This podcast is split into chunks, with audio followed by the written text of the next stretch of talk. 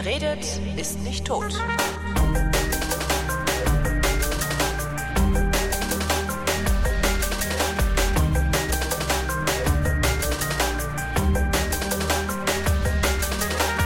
Ich bin Holger Klein und ich habe gedacht, ich rufe mal wieder irgendwo an, denn bisweilen bekomme ich Mails von euch, äh, in denen so Sachen stehen wie, ja, ich bin gerade da und da und äh, könnte davon berichten, dass ich da und da bin. Und meistens sind es Orte, die sehr exotisch sind, entweder weil sie sehr weit weg sind oder weil sie aus irgendwelchen anderen Gründen nicht erreichbar sind. Es gibt ja auch Leute, die arbeiten unter Tage oder sowas. Das wäre ja auch mal äh, einigermaßen exotisch. Heute ähm, ist es aber ein Ort, der sehr weit weg ist und äh, eine Mail geschickt und darauf hingewiesen, dass er sehr weit weg ist, hat ähm, mich mein einziger Hörer, bei dem ich mich auch immer wieder sehr wundere, ähm, wer das denn sein könnte.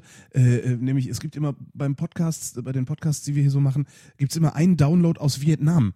Und äh, irgendwann kam eine Mail und da stand drin, dass der Thomas ähm, in Vietnam lebt und doch eigentlich mal von Vietnam erzählen könnte. Hallo Thomas. Hallo, äh, viele Grüße. Ich lebe aber gar nicht in Vietnam. Ach, ist das gar nicht Vietnam? Nee, das war Laos, war das, ne?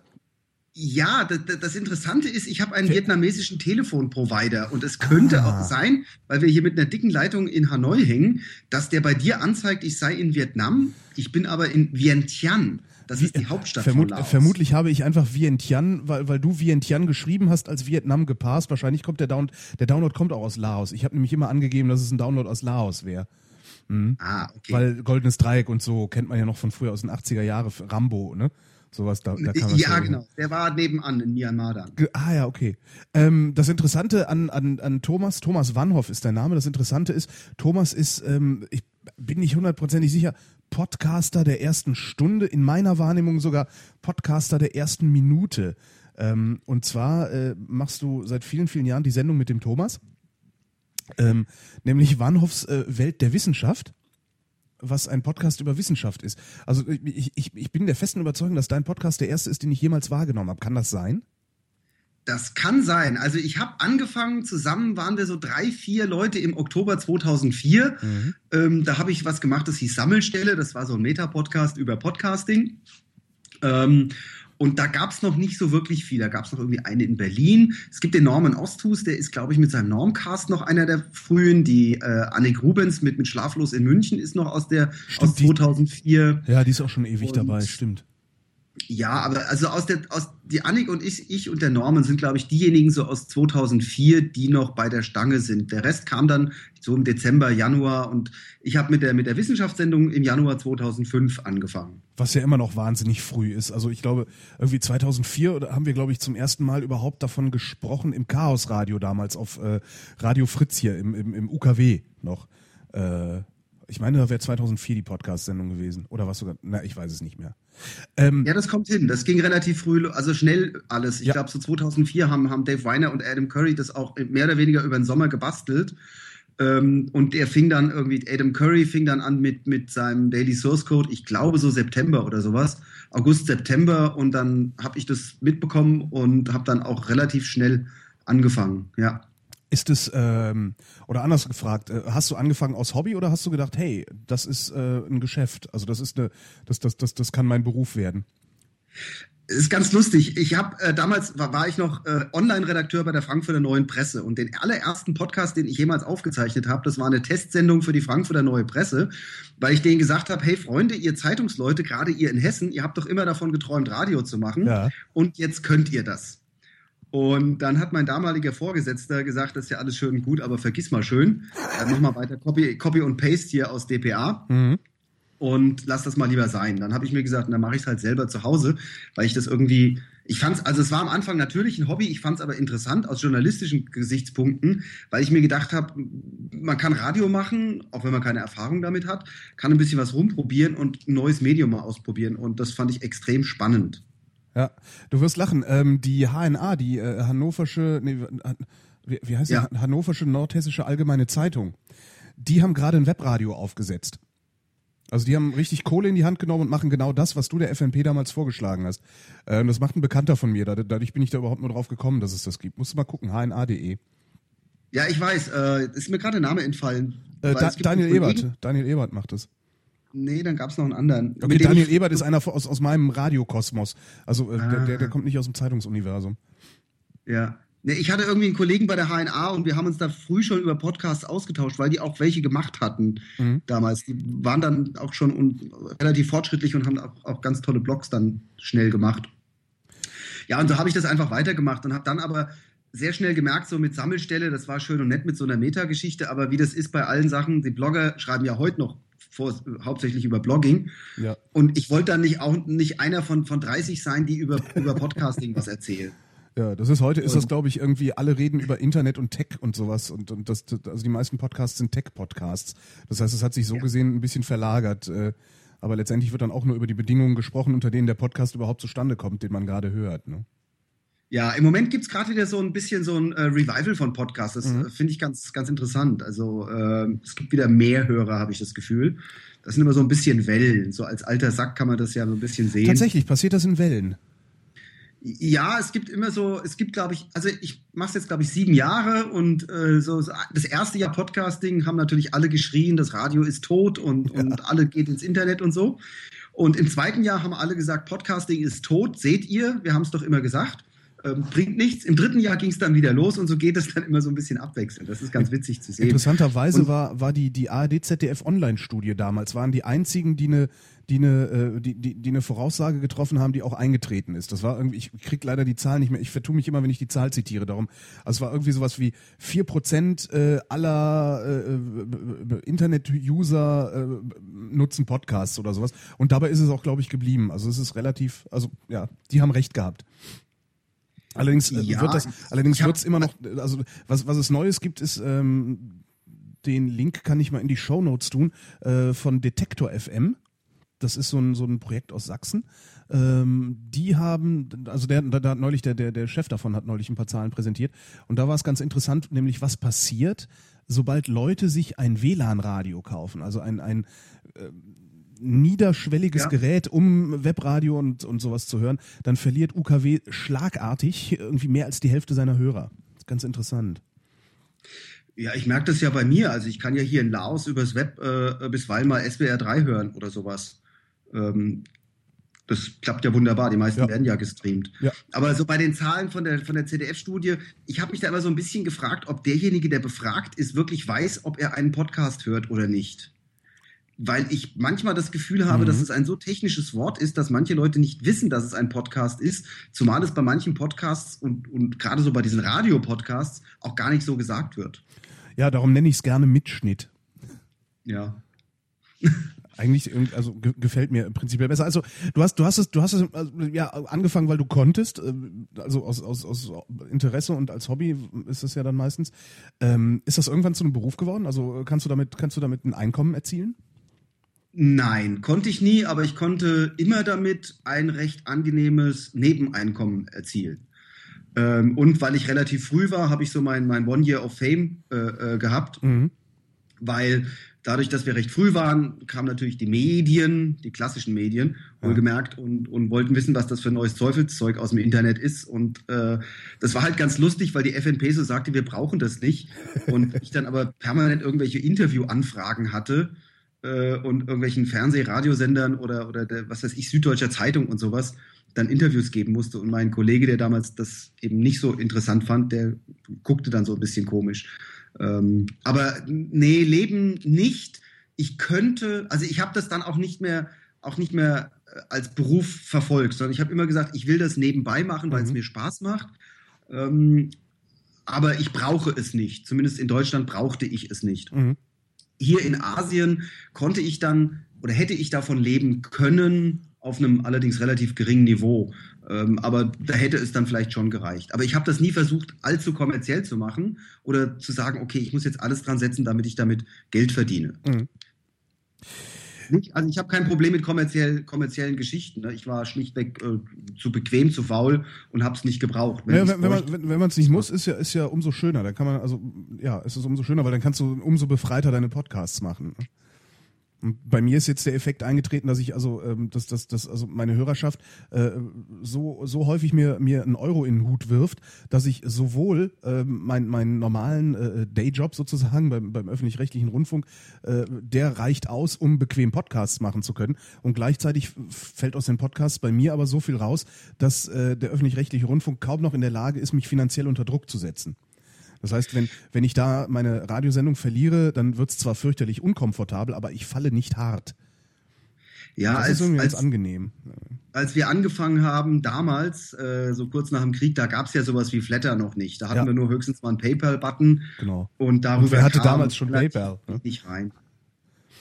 Und die meisten von damals, äh, das ging dann so wie ich, wir haben auch, also ich glaube, selbst die, die, die Annik Rubens, ähm, also Larissa, wie sie richtig Mhm. heißt, verdient nicht wirklich mit dem Schlaflos in München Podcast, sondern was passierte ist, dass wir dann darüber uns praktisch selber äh, eine Marke gebaut haben Ja. und, und über andere Produktionen Geld verdient haben. Ja klar, Ich du hab- hast so Vor Vorträge, äh, Vorträge oder eben andere Produktionen. Ja eben, du kannst ja dann wirklich syndizieren auch, ne?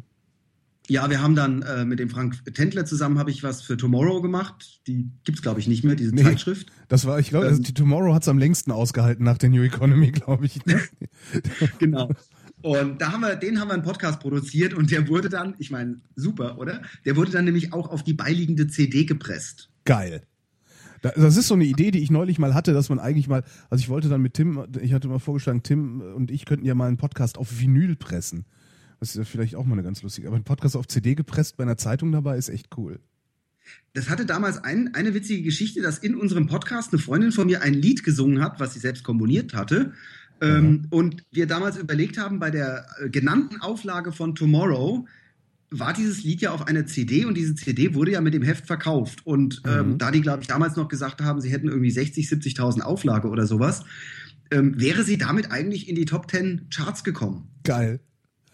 Ja, das hätte, da- das Ding hätte da mal, den, den, den Fnord hätte den mal pullen sollen, wie man so schön sagt, ne?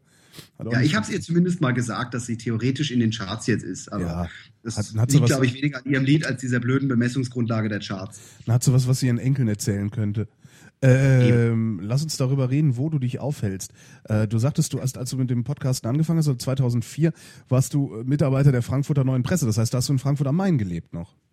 Da habe ich in Frankfurt gelebt. Äh, ich glaube übrigens den zweiten oder dritten Podcast schon von dieser Sammelstelle damals, den habe ich dann aus, äh, vom Flughafen in Korea gemacht, weil ich da in Urlaub gefahren bin und wir waren irgendwie in, äh, in Seoul Zwischenstopp und dann weiter nach Fidschi.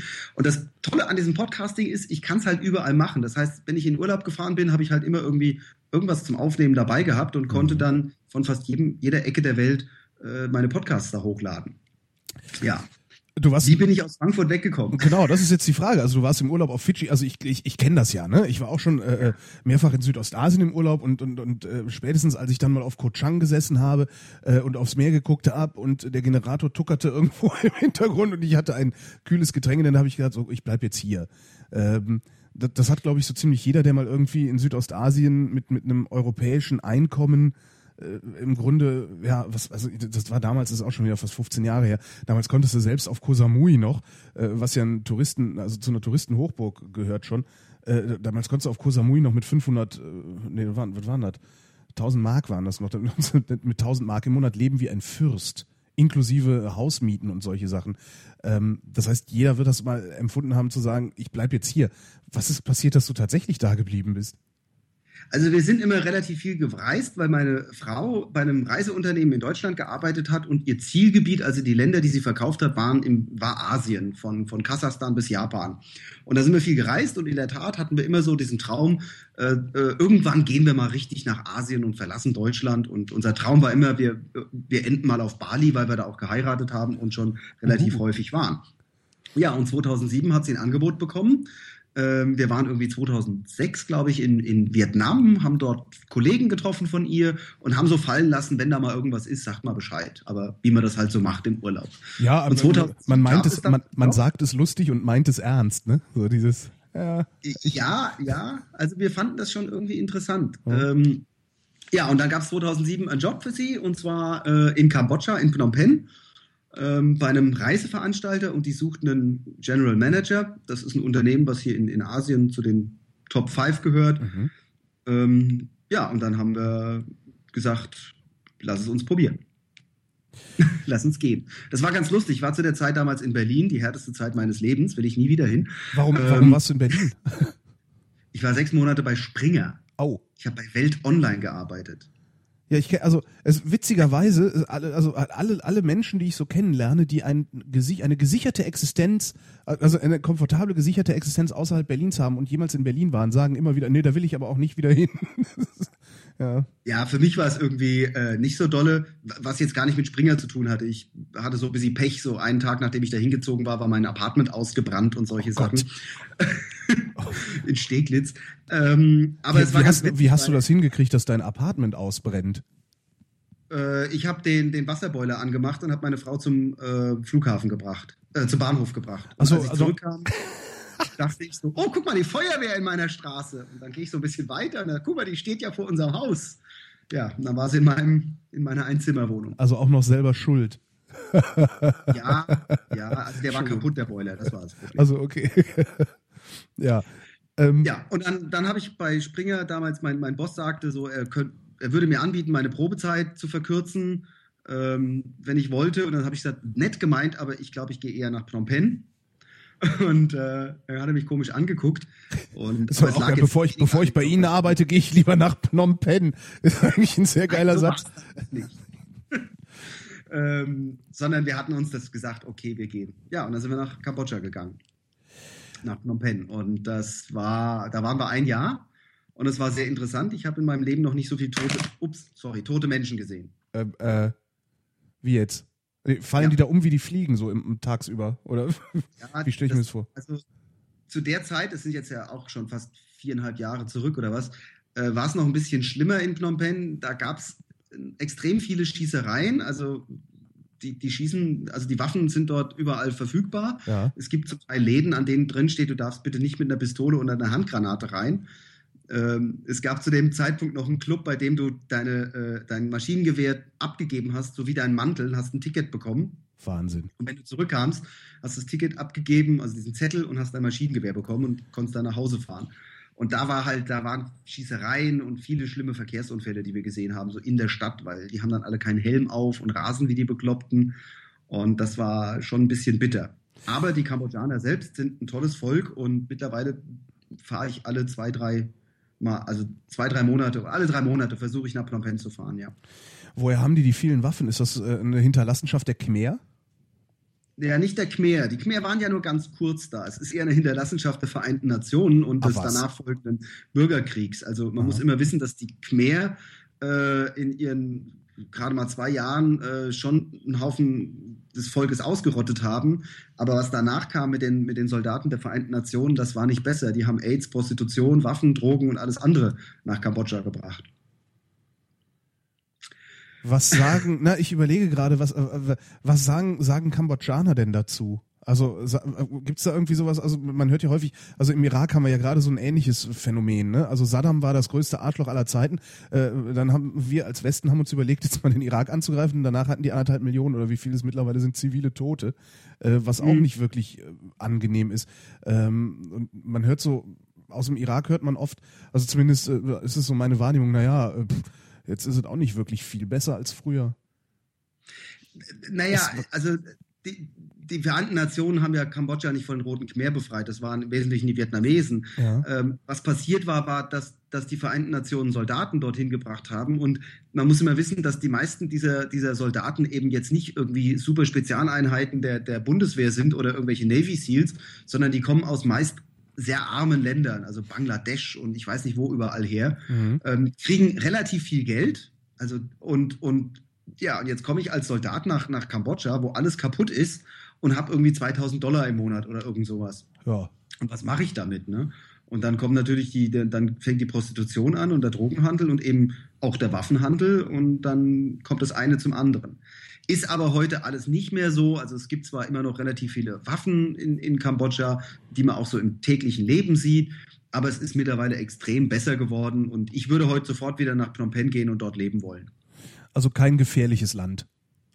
Nicht mehr so gefährlich, wie es mal war. Ähm, wie in jeder, ich sage immer, ich bin in Frankfurt, als ich bei einer Tankstelle gearbeitet habe, da bin ich mit einer Pistole überfallen worden. Ja. In Asien ist mir das noch nicht passiert. Also man muss halt immer so ein bisschen aufpassen und äh, in jeder großen Stadt der Welt sollte man nach zwölf nicht durch eine dunkle Gasse gehen alleine.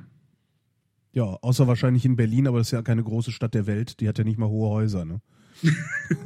Stimmt. Ähm, also die, wie lange hat denn das gedauert, bis ihr die Entscheidung getroffen habt, dahin zu gehen? Also weil man lässt ja doch einiges zurück. Ach, das ging relativ schnell. Wir hatten eigentlich erst noch ein, äh, ein Angebot aus, aus Myanmar, aus Burma bekommen, aber da war das Problem so ein bisschen, dass meine Frau hätte fließend Französisch sprechen müssen und äh, das war es dann doch nicht so ganz. Und dann ähm, die Entscheidung ging relativ schnell. Also wir haben, sag ich mal, das Glück, dass wir keine Kinder haben mhm. ähm, und auch kein, keine Immobilien in, in Deutschland. Von daher war es einfach, wir mussten halt zusammenpacken, unsere Hunde irgendwie in, in, in die Box tun und dann ging es dann ging's los. Also die Entscheidung, das hat zwei, drei Monate vielleicht gedauert oder so. Also wirklich die Entscheidung selber ging schnell. Sind deine Eltern noch am Leben? Äh, mein Vater ist schon lange tot, meine Mutter ist noch am Leben und hat uns bisher in allen drei Ländern, in denen wir waren, auch besucht. Und meine Schwiegermutter die erwarten wir jetzt in Laos, aber die war schon in Kambodscha und Vietnam. Wie haben die, wie, wie haben die darauf reagiert, als ihr gesagt habt, so, wir gehen jetzt ans andere Ende der Welt? Weil gefühlt ähm, ist es das ja, ne? Ja, also meine Mutter, ähm, wie gesagt, wir haben auf Bali geheiratet und da waren äh, vier Freunde von uns dabei und eigentlich keine Familie, obwohl wir die zum Abendessen eingeladen hatten, aber da mhm. kam keiner. Ähm, wie kommt's? Daher war meine Mutter schon gewohnt, dass da irgendwie was Komisches mal aus dem Bub wird. Und äh, sie hat uns, also als sie in Kambodscha war, hat sie sich schon ein bisschen Sorgen gemacht damals, weil das halt doch sehr einfach alles ist, selbst wenn man in Phnom Penh wohnt. Aber mittlerweile ist das, glaube ich, äh, gegessen, ja. Und wie seid ihr dann nach Laos gekommen? Wir waren erst noch, also in so. Kambodscha waren wir ein Jahr, da hatten wir dann ein bisschen Pech. Wir haben beide für den gleichen Boss gearbeitet, aber in zwei verschiedenen Firmen. Und der war nicht so ganz nett und dolle. Und dann haben wir gesagt, komm, lass uns irgendwie was anderes suchen. Und da ich im Wesentlichen meiner Frau folge, weil die über den Tourismus hier einfacher einen Job bekommt als ich, ähm, hat sie ein Angebot aus, aus Saigon bekommen, dort als Marketing Director für eine Hotelkette zu arbeiten. Die machen so recht schöne äh, Kolonialhotels mhm. oder in Kolonialstil Hotels in Vietnam. So Kolonialhotels, wo dann, wo dann die Einheimischen immer noch unterdrückt werden. Ne? Ja, ähm, lass, uns, lass, uns, nicht über Franzosen in Südostasien sprechen. Das ja, also das hören die nicht so gerne, ja, das stimmt.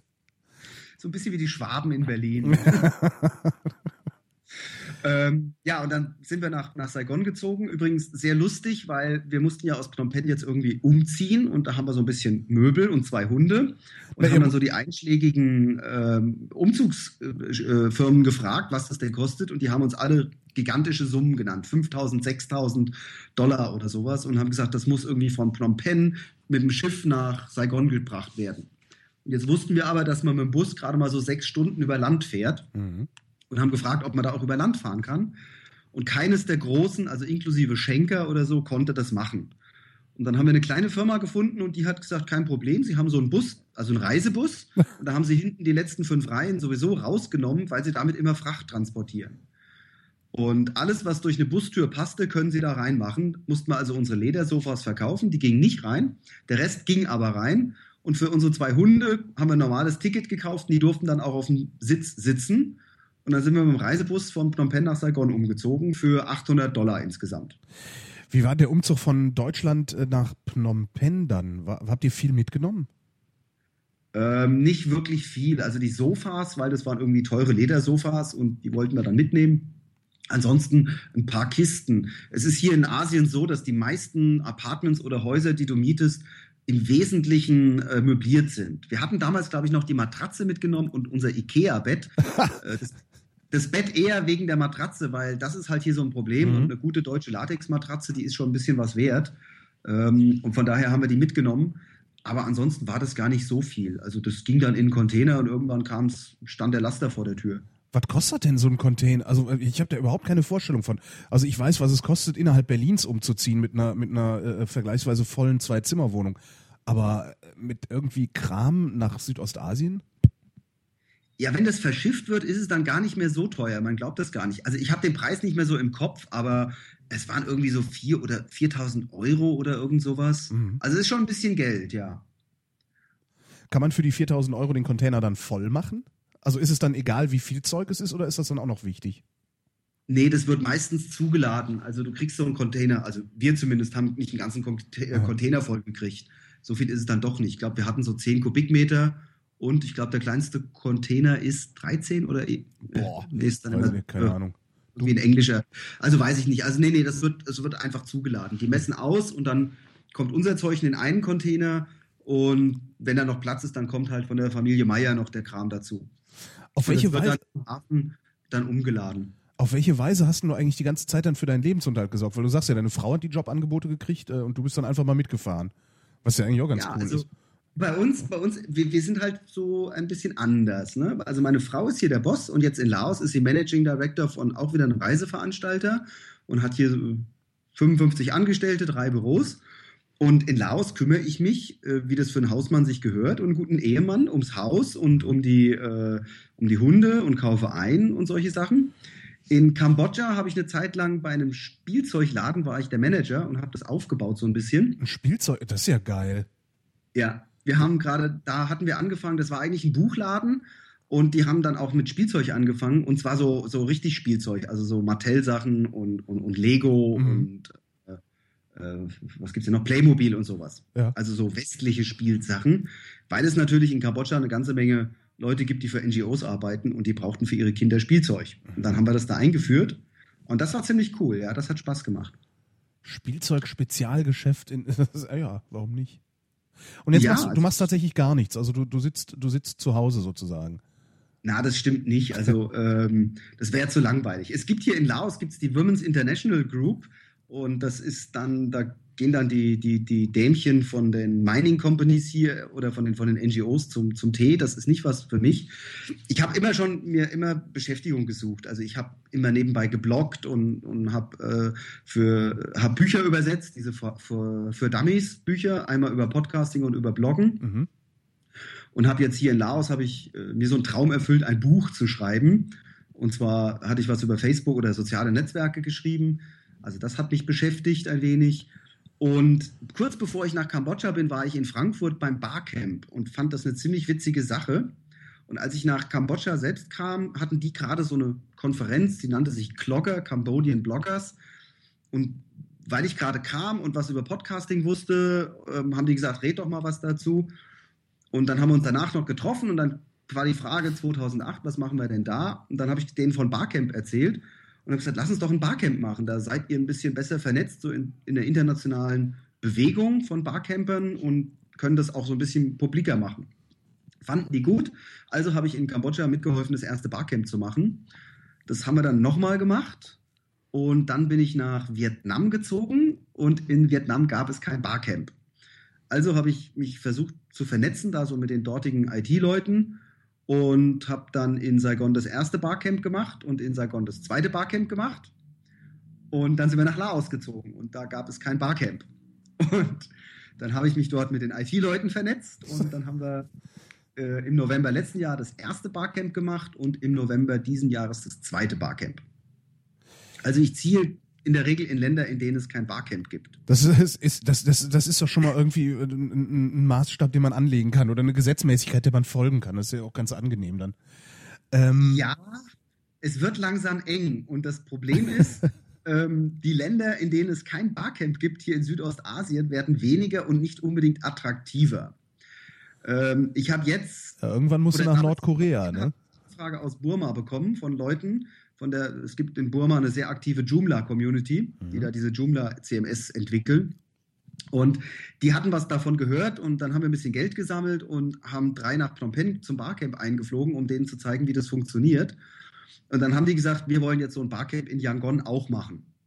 Dann haben wir ihnen noch so ein bisschen Tipps gegeben und haben aber gesagt, naja, wisst ihr, so Barcamp, das ist schon, das ist eine Veranstaltung, die ist offen und da gibt es keine, keine Skripts und da weiß man vorher nicht, wer redet und man weiß auch nicht, wer, worüber die Leute reden und eigentlich ist es immer schön, wenn man so ein bisschen Internetzugang hat.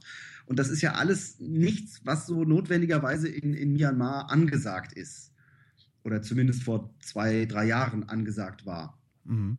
Und dann haben die gesagt, macht euch mal keine Sorgen, äh, wir klären das.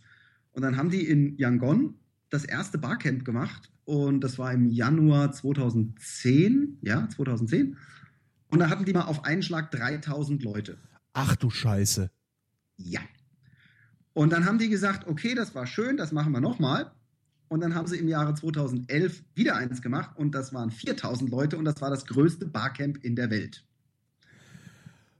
Da hat, ja, da hat, sich, da hat sich der Kneipier aber auch gefreut, oder? Ich meine, wo, wo haben die das ja. denn veranstaltet? Ich meine, wo, wo macht man ein Barcamp? Also, ich, ich mache ja ein Barcamp in einer Bar. Was passiert? Also, nein, nein, nein, nein. Ein Barcamp ist nicht in der Bar, gell? Ach so. Also, Barcamp ist, das ist was für absolute Nerds und Geeks. Ja, ja ich habe das immer Bar, noch nicht. Ja, ja. Hm?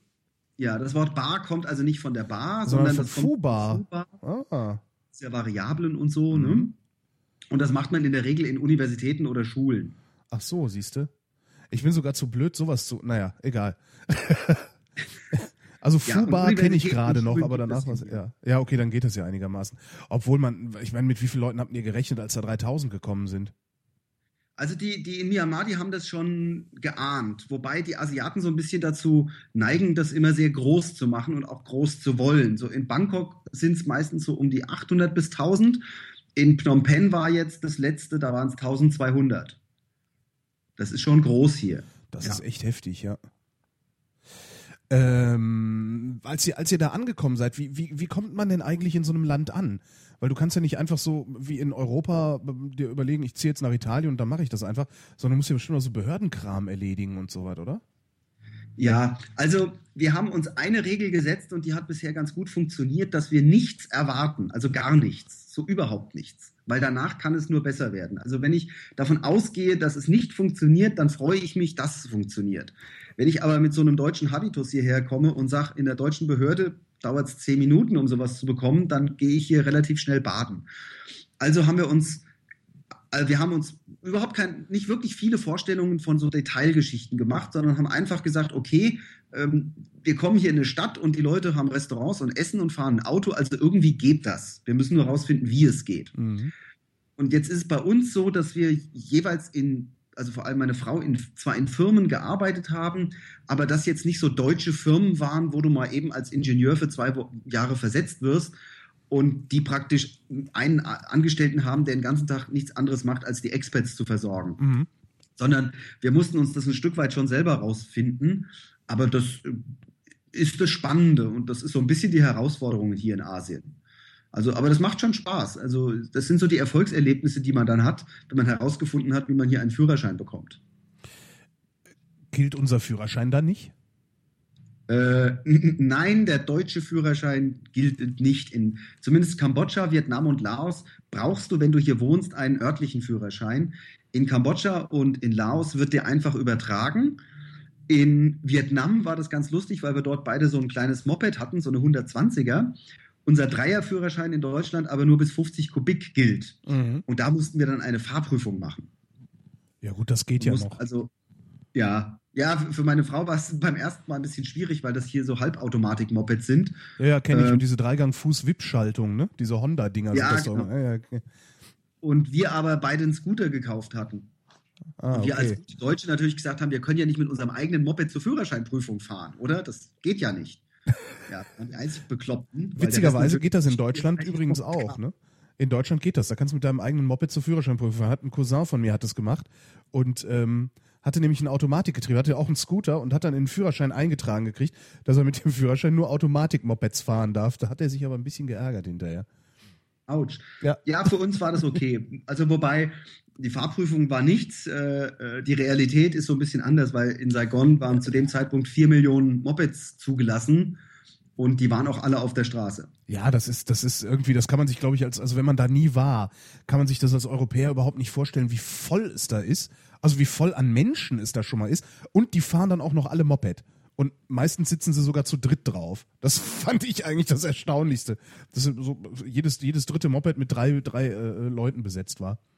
Ja, Obwohl's, drei oder auch mehr. Ja, also, genau. Was, was, eben drauf geht, das, das, das ist schon äh, okay. Also unsere Waschmaschine ist auch per Moped gekommen, zum Beispiel, mit, mit zwei äh, Mechanikern dabei. Hast du davon ein Foto gemacht?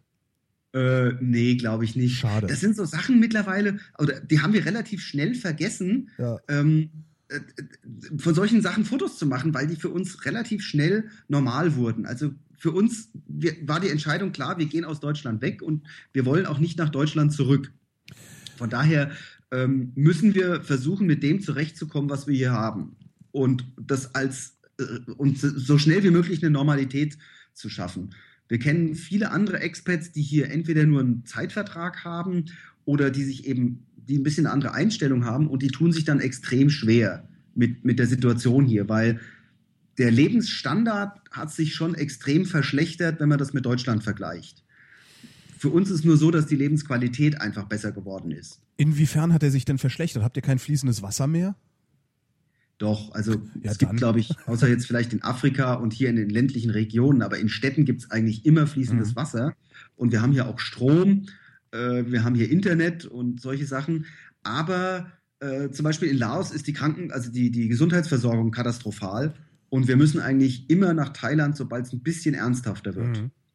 Wie lange seid ihr da unterwegs? Äh, wir haben Glück, weil Vientiane liegt direkt am Mekong und wir müssen einfach nur über die Brücke fahren. Von hier bis zur Brücke sind es 30 Minuten. Dann durch die Immigration und dann sind wir in Nong Khai in Thailand. Und von dort sind es nochmal, also da ist schon ein besseres Krankenhaus und dann nochmal 30 Minuten weiter ist dann Udon Thani und da ist dann schon was richtig Ordentliches. Mhm. Wie ist denn das Wetter eigentlich da bei euch? Äh, ist, das, ist das genauso fies, tropisch, schwül, warm wie äh, dann unten, wenn man im Golf von Siam unterwegs ist oder also im Golf von Thailand unterwegs ist oder ist es ein bisschen kühler und angenehmer? Ich habe immer das Gefühl, wenn ich in Bangkok bin, dass es da schwüler ist und ich glaube immer, dass es in Phnom Penh heißer ist als hier.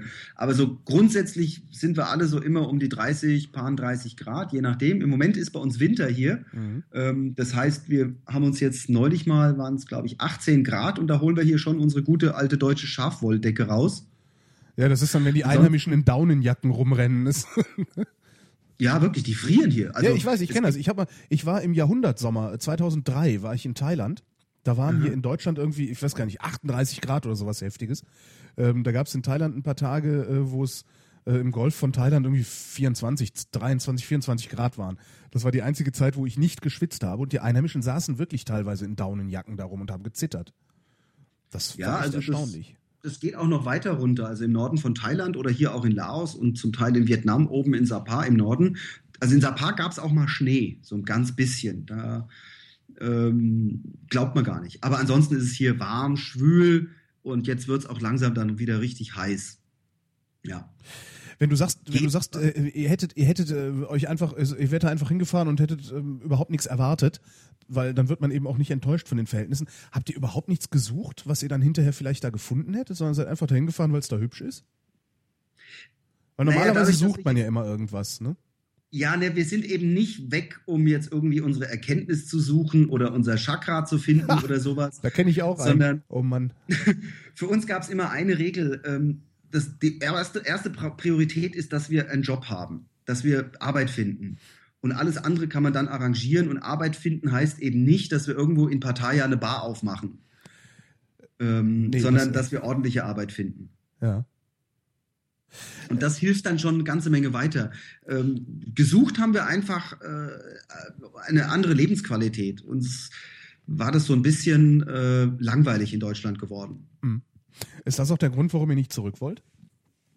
Ja, also ich war jetzt zweimal in Deutschland wieder, ähm, einmal zur Hochzeit meines Bruders und jetzt nochmal, weil ich da auf der Buchmesse war und vor allem, weil meine Oma mich sehen wollte. Und ich muss sagen, also nach zwei, drei Tagen will ich da einfach nur noch weg. Ähm, ein großer Grund dafür ist, dass in Asien halt die Population so jung ist und man ist hier von nur jungen Menschen umgeben. Vor allem, Ja. wenn man so ein alter Sack wie ich ist mit, mit 45, ähm, da hat man nur junge Menschen um sich. Und das ist ein anderes Gefühl, als wenn man, ich komme aus Königstein im Taunus. Ja, oh Das- Gott, ja. Hm? ja.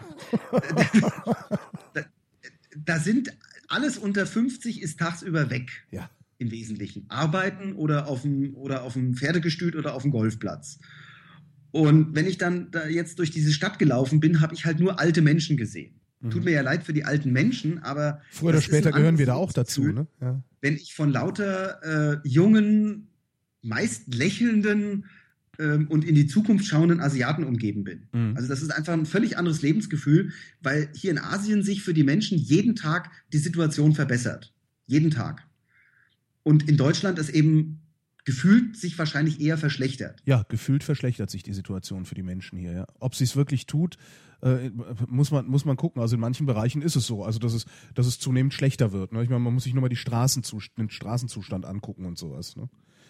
Ähm, ja, dann zeige ich dir meine Straße und dann sage ich dir, was freue ich mich, wenn die hier wieder ein bisschen Ausschutt in die Schlaglöcher geschüttet haben. Ja, das, man, muss, man, man muss tatsächlich, man muss wirklich seine, seine Perspektive wechseln dann. Ne? Also es ist halt, ähm, wie, wie kommt ihr denn eigentlich damit klar, dass es so voll ist? Weil das war das Problem, was ich mit äh, Asien hatte. Also es ist einfach so wahnsinnig viele Menschen sind.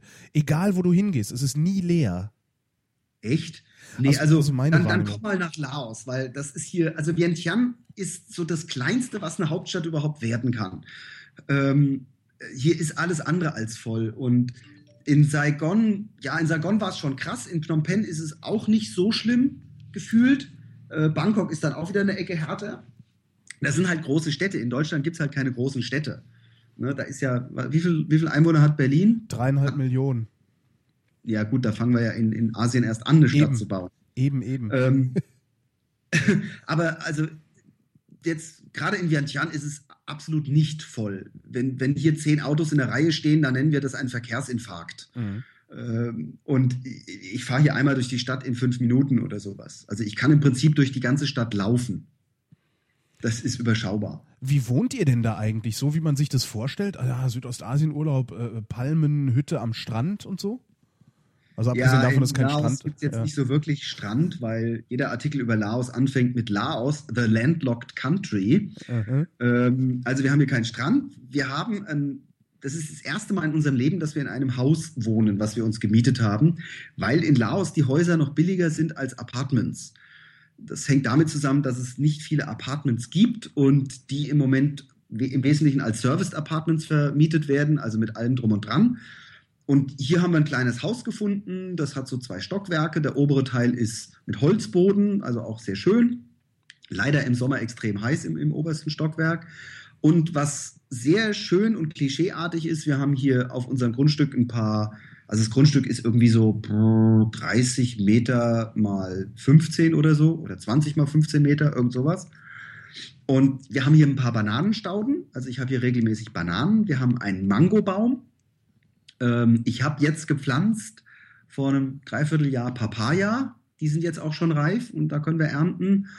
Und wir haben noch einen Avocadobaum, aber der braucht leider fünf Jahre, bis er Früchte trägt. Und das dauert noch ein bisschen. Aber ein Avocadobaum, das will man, boah, ist das cool.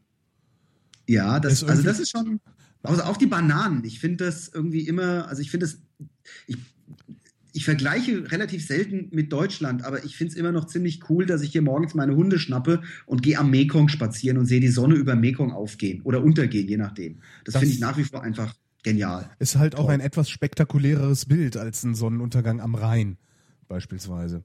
Ja, also ich von Wobei Königstein aus konnte ich immer die Sonne hinter Eppenhain untergehen sehen. Das war manchmal auch nicht schlecht aber es ist halt Eppenheim. Ist nicht so ganz der Mekong oder Geht's den, geht's den Einheimischen eigentlich auch so oder äh, ist das für die genauso langweilig wie der Sonnenuntergang oder der Sonnenaufgang hinter Eppenheim? Ähm, ah, ich glaube, also erstens, Sonnenuntergänge sind immer romantisch auf der ganzen Welt. Ähm, nur ist es halt so, dass man in, in, Deutschland halt die meiste Zeit im Jahr eben den nicht sehen kann, weil es schneit oder regnet.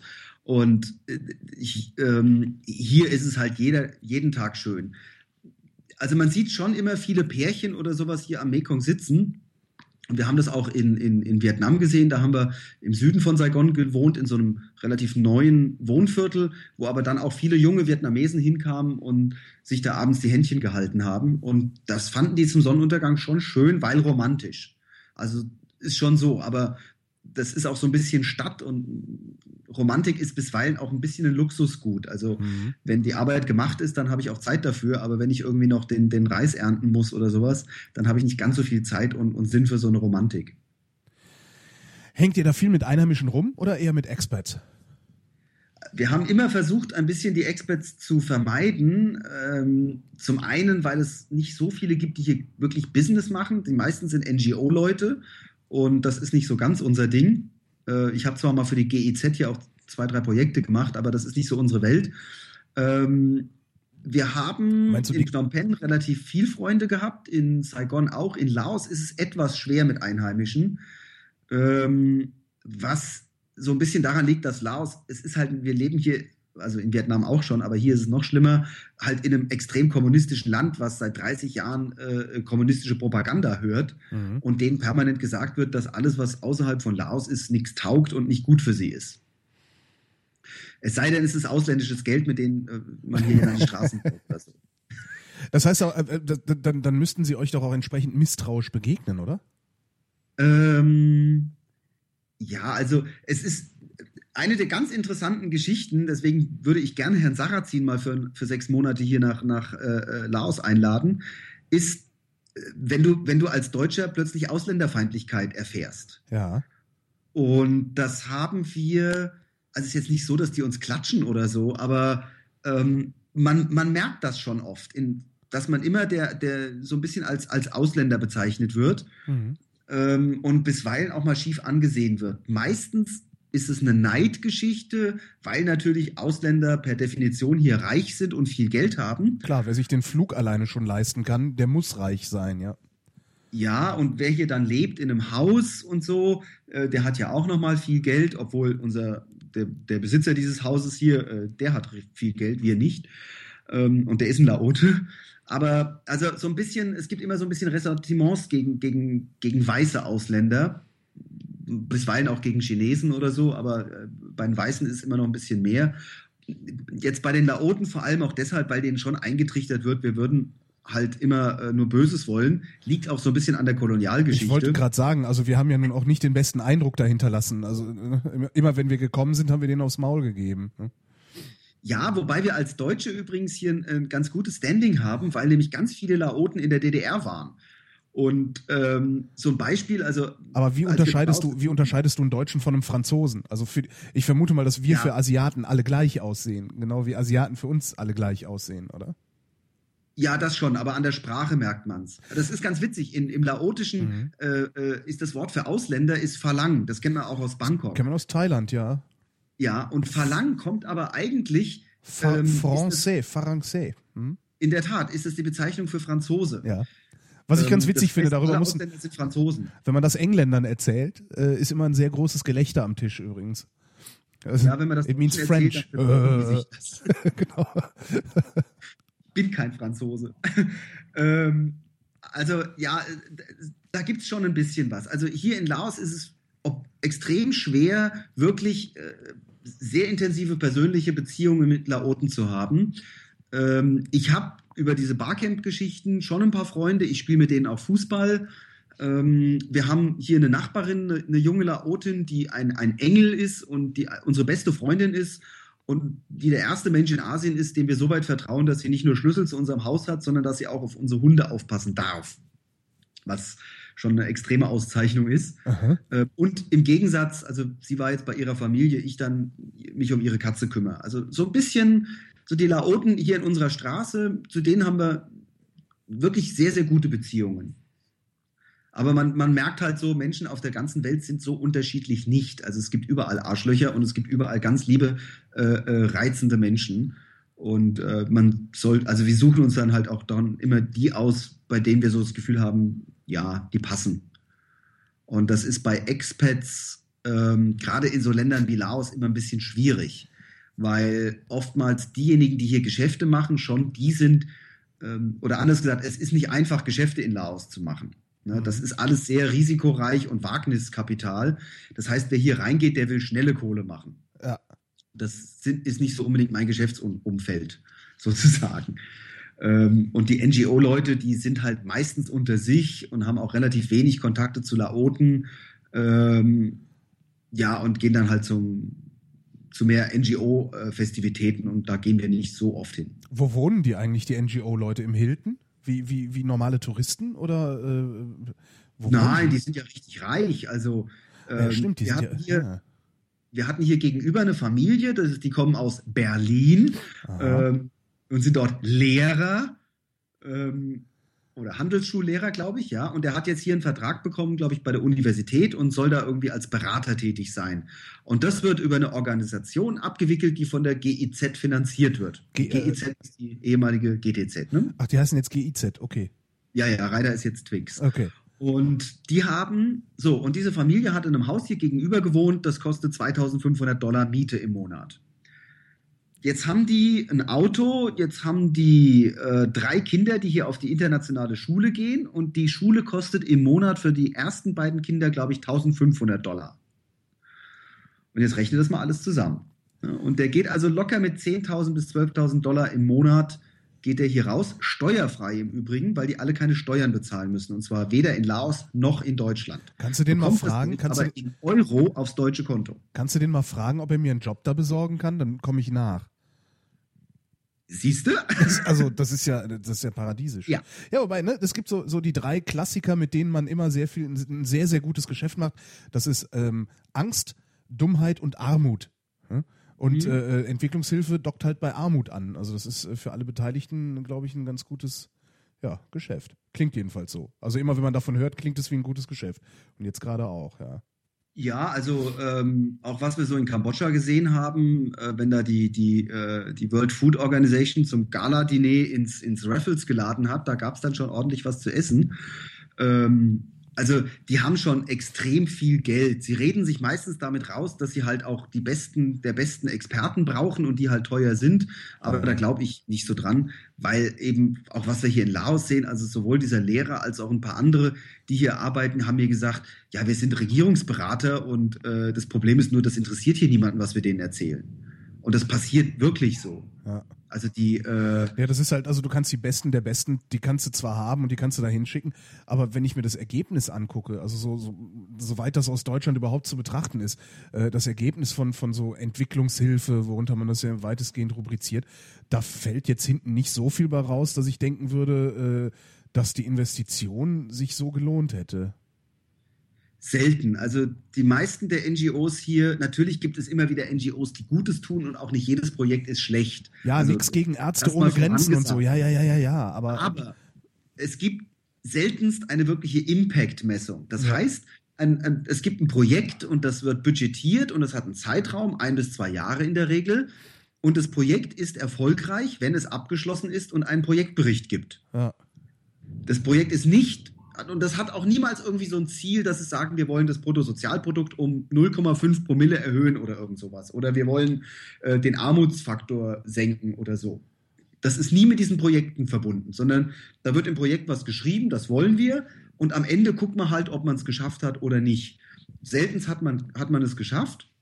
Dazu kommt auch, dass äh, zum Beispiel hier, wenn man mit der Regierung zusammen Projekte macht, und meistens muss man die mit der Regierung machen, das erste, was angeschafft wird, ist immer ein Projektauto. ne? Auch ja ein Auto ja, und das kriegt dann so ein Regierungsnummernschild und das in der super. Regel sieht man dann die Tochter des ähm, äh, laotischen Kooperationspartners damit rumfahren. Oder vietnamesischen, also das ist überall so. Und da geht halt schon mal eine ganze Menge Geld weg. Ähm, und bei anderen Projekten versackert das zum Teil, also es ist dramatisch in, in einer unglaublichen Bürokratie. Ja, ähnliches, ähnliches habe ich auch schon von Bekannten aus Afrika ähm, erzählt bekommen, dass das da ähnlich aussieht. Also auch in den besten Hotels gewohnt wird, äh, äh, ja, die ganze Zeit mit, mit, mit äh, vielen Autos rumgefahren wird. Also äh, ja, im, im Grunde Geld ausgegeben wird, wie blöde, aber äh, letztlich wenig bei rumkommt, also wenig bis nichts. Vor allen Dingen, wenn sie dann, wenn das Projekt dann zu Ende ist und alle nach Hause fahren oder woanders hinfahren, äh, kippt das Soziotop, an dem gearbeitet wurde, dann halt doch wieder in seine alten Verhaltensweisen zurück und äh, im Grunde war alles für die Katz. Das, ja, es gibt eben wenig, es gibt so zwei klassische Beispiele. Das eine ist Erziehung. Ja. Und das haben wir in Kambodscha ganz oft gesehen. Da wird also eine Schule gebaut. Ne? Und für eine Schule kriege ich immer Geld, weil da mache ich Fotos von kleinen Kindern und die sind alle schmutzig und ja. haben, haben, haben keine Kleider an. Und da kommt Geld zusammen. Also baue ich denen so eine Grundschule, Primary School. So, die kann ich auch bauen, die kostet auch gar nicht so viel Geld. Und da kann ich sogar noch ein paar Weltwärtsleute einladen, die damit irgendwie äh, Mörtel rühren und sowas. Mach schöne Bilder und dann habe ich eine Schule gebaut und alle sind glücklich. Und ich habe sogar für ein Jahr eine Lehrerin gefunden, die, das, die dort Englisch unterrichtet. Das Problem ist, dass nach einem Jahr das eben das Projekt nicht mehr finanziert ist, aber die einen Lehrer brauchen. Also gibt es vielleicht noch irgendwo von irgendeinem Programm einen Volunteer, der da nochmal für ein Jahr umsonst arbeitet. Und dann ist der aber auch weg und dann hat die Schule keinen Lehrer und dann fangen die an, die Stühle rauszunehmen, weil sie irgendwie Feuerholz brauchen und die Bücher zu verkaufen und die Computer zu klauen oder was auch immer. Und nach drei Jahren ist aus dieser schönen Schule eine Bauruine geworden. Das ist so der Erziehungsbereich. Mhm. Also da wird es dann einfach, das Geld ist einfach weg. Äh, das gleiche. Wie kommt das? Hat, hat, hat, ja. hat dann von der, von der lokalen Regierung, also kommunal oder wie auch immer das da organisiert ist, da hat auch niemand ein Interesse daran, dass äh, die Bevölkerung dann durchalphabetisiert wird? Oder wie stelle ich mir das vor? Ähm, das werden die nie zugeben, aber äh, ja, wie gesagt, ich lebe in kommunistischen Ländern ja. und das hat schon Grund, dass der Bildungsstand in kommunistischen Ländern nicht so hoch ist wie in westlichen Ländern, mhm. um es mal vorsichtig zu formulieren. Irgendwas äh, korreliert da, ja. Mhm. Ne, das ist ja, wäre ja nicht so gut, wenn die hier alle ganz schlau sind. Ja. Ähm, das ist ein Grund. Aber also, äh, letztlich ist einfach der Grund, dass es in der Natur des Projektes liegt, liegt, dass das eben nicht nachhaltig auf zehn Jahre ausgelegt ist, sondern dass einfach kein Geld mehr dafür da ist. Und äh, was man hier, die andere Geschichte ist in der Regel Infrastruktur. In Asien gibt es, oder hier in Südostasien, gerade so La, äh, Laos, Kambodscha, gibt es keine gescheiten Straßen. Also muss irgendwer die Straßen bauen und Brücken. Brücken schon überhaupt ganz wichtig. So, und da holt man sich meistens Geld von Japan und Korea, die sind ganz gut. Und die bauen dann so eine, also die geben Geld für eine Brücke. Und das mhm. wird auch offiziell angekündigt und da kommt dann der Botschafter und überreicht irgendwie dem Präsidenten hier irgendwas, dass sie diese Brücke bauen. Wenn man sich das genau anguckt, dann passiert Folgendes. Die japanische Regierung sagt, wir spenden euch eine Brücke.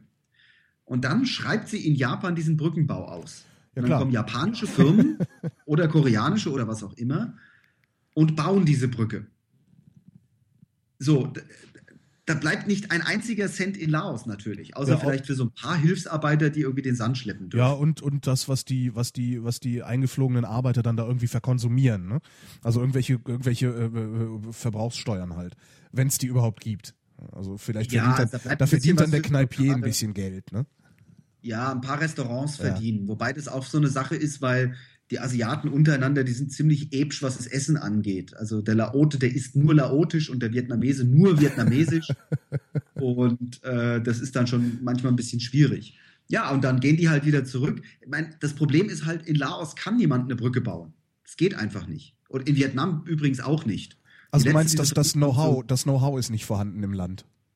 Ja, und also es, ja, im Wesentlichen, also sie könnten es theoretisch, sie haben es in, in Saigon versucht oder in, in Kanto im Süden äh, mit japanischem Geld, und haben die Vietnamesen gesagt, das machen wir schon selber. Und dann ist die halt zusammengebrochen und hat irgendwie drei Japaner unter sich begraben, weil sie im Wesentlichen äh, gesagt haben, wir können ja einfach das Geld, was wir für den Zement haben, sparen und Sand kaufen dafür.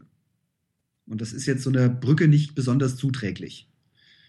Und dann äh, passieren halt solche Sachen. Deswegen, also es ist nicht nur wirklich den, das Zeug zusammenzumischen, sondern das sind vor allem auch so Bauüberwachung und Qualitätssicherung und solche Sachen, ja. äh, bis hin zu Statik und, und, und ähnliche Geschichten.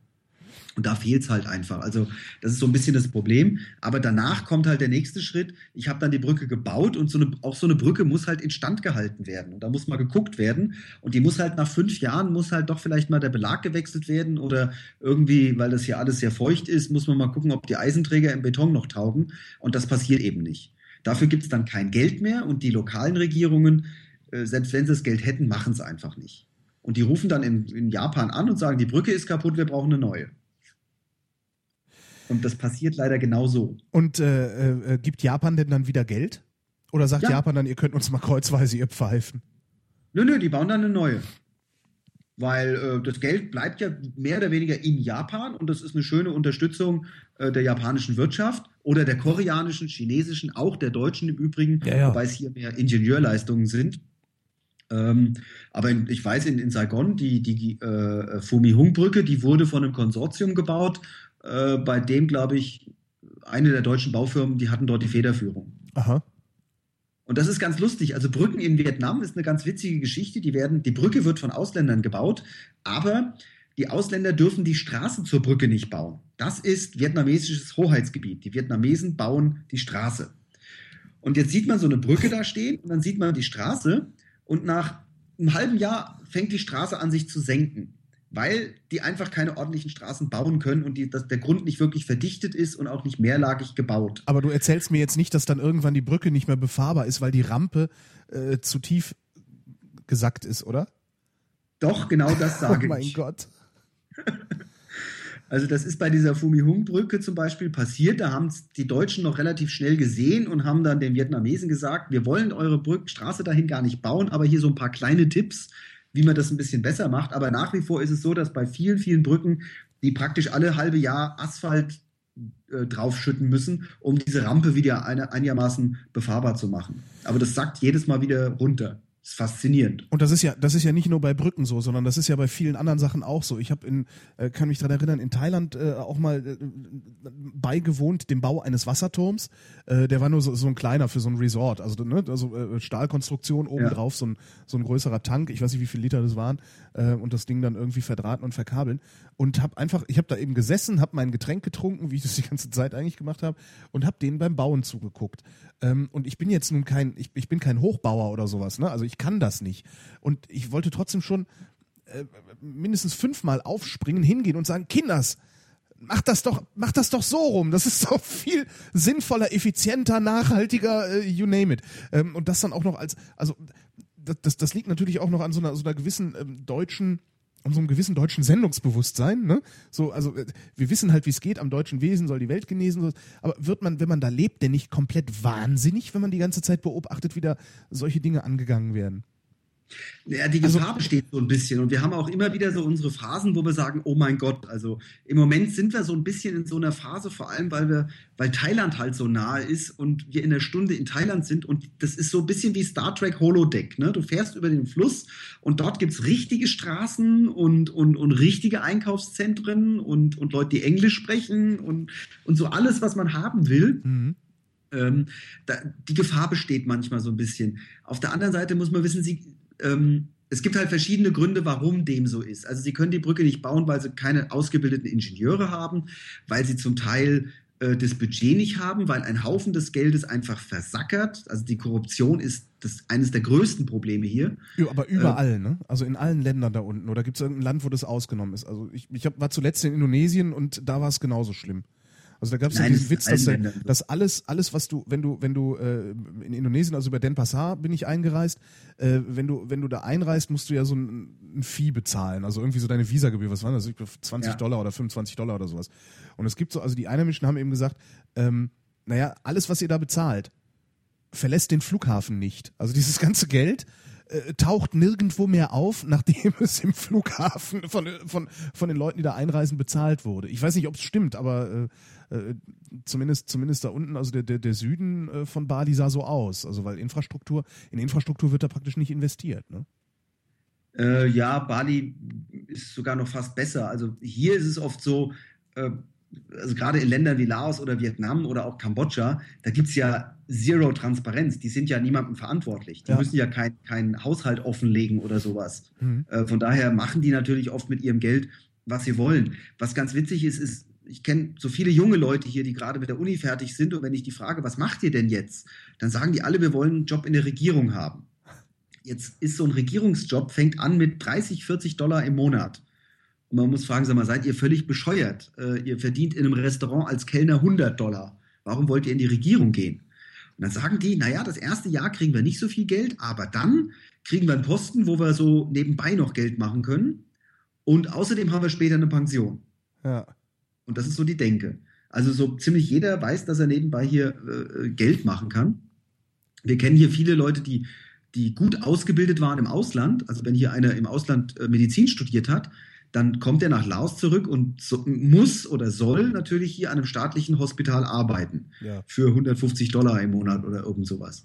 Da sagt er sich natürlich, bin ich denn bescheuert und macht eine private Klinik auf, geht also morgens ins Hospital für eine Stunde und den Rest der Zeit verbringt er in der Privatklinik oder äh, wenn er ein ganz netter ist, dann nur in den Abendsstunden und macht da dann die richtige Kohle. Was ist, was ist der Unterschied? Also was, was, ist der, was ist der Mentalitätsunterschied, dass es bei uns nicht so gekommen ist? Also was machen wir anders? Ich frage mich das sehr häufig.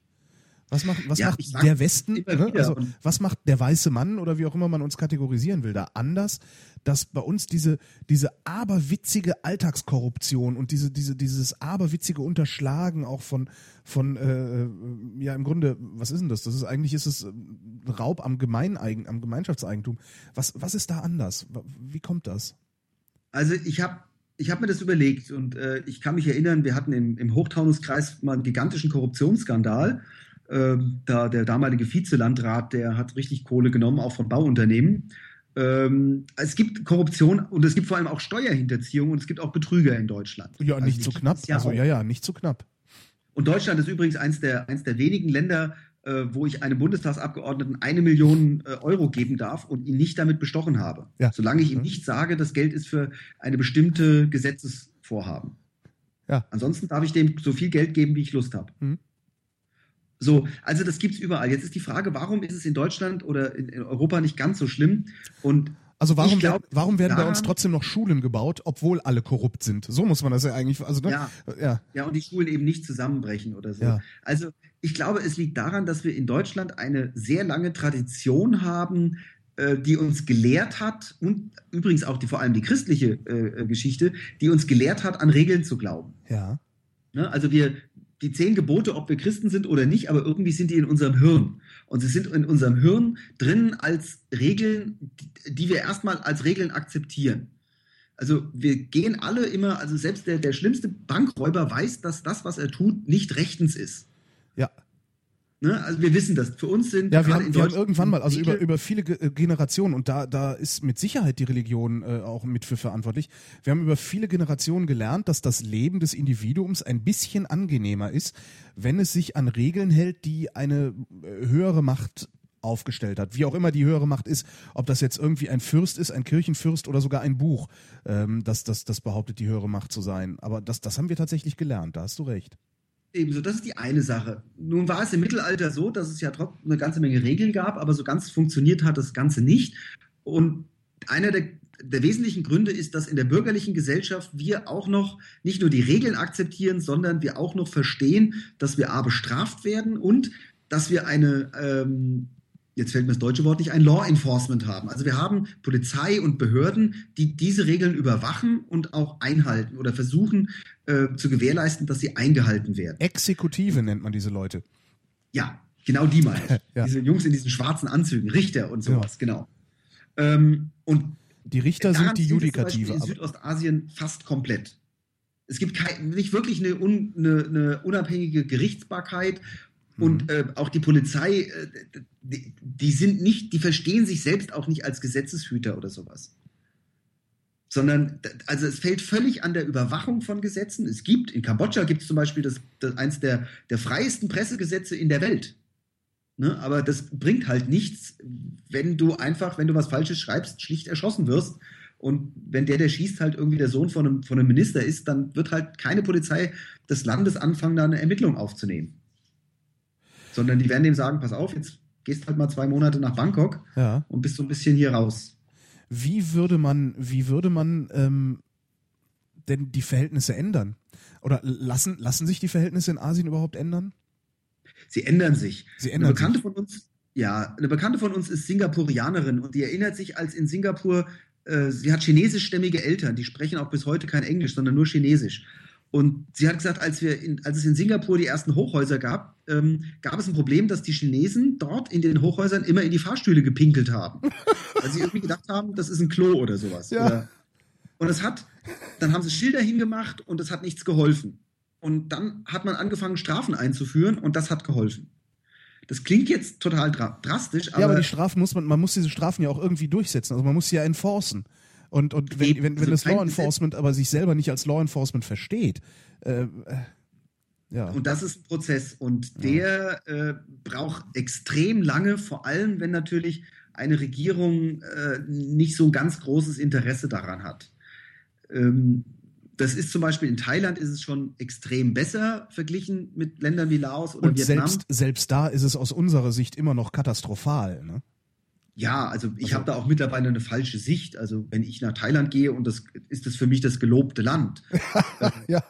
mhm. aus Laos gesehen. Also wirklich, wir nennen, und das Bittere ist halt, ich gucke hier, guck hier rüber, ne? auf der anderen Seite, also der, der Mekong ist 300 Meter von hier ist der Mekong mhm. und dann auf der anderen Seite ist schon Thailand. Ne? Und da sehe ich dann die ganzen Blinkelichter und äh, äh, das, das Hospital sein und solche Sachen.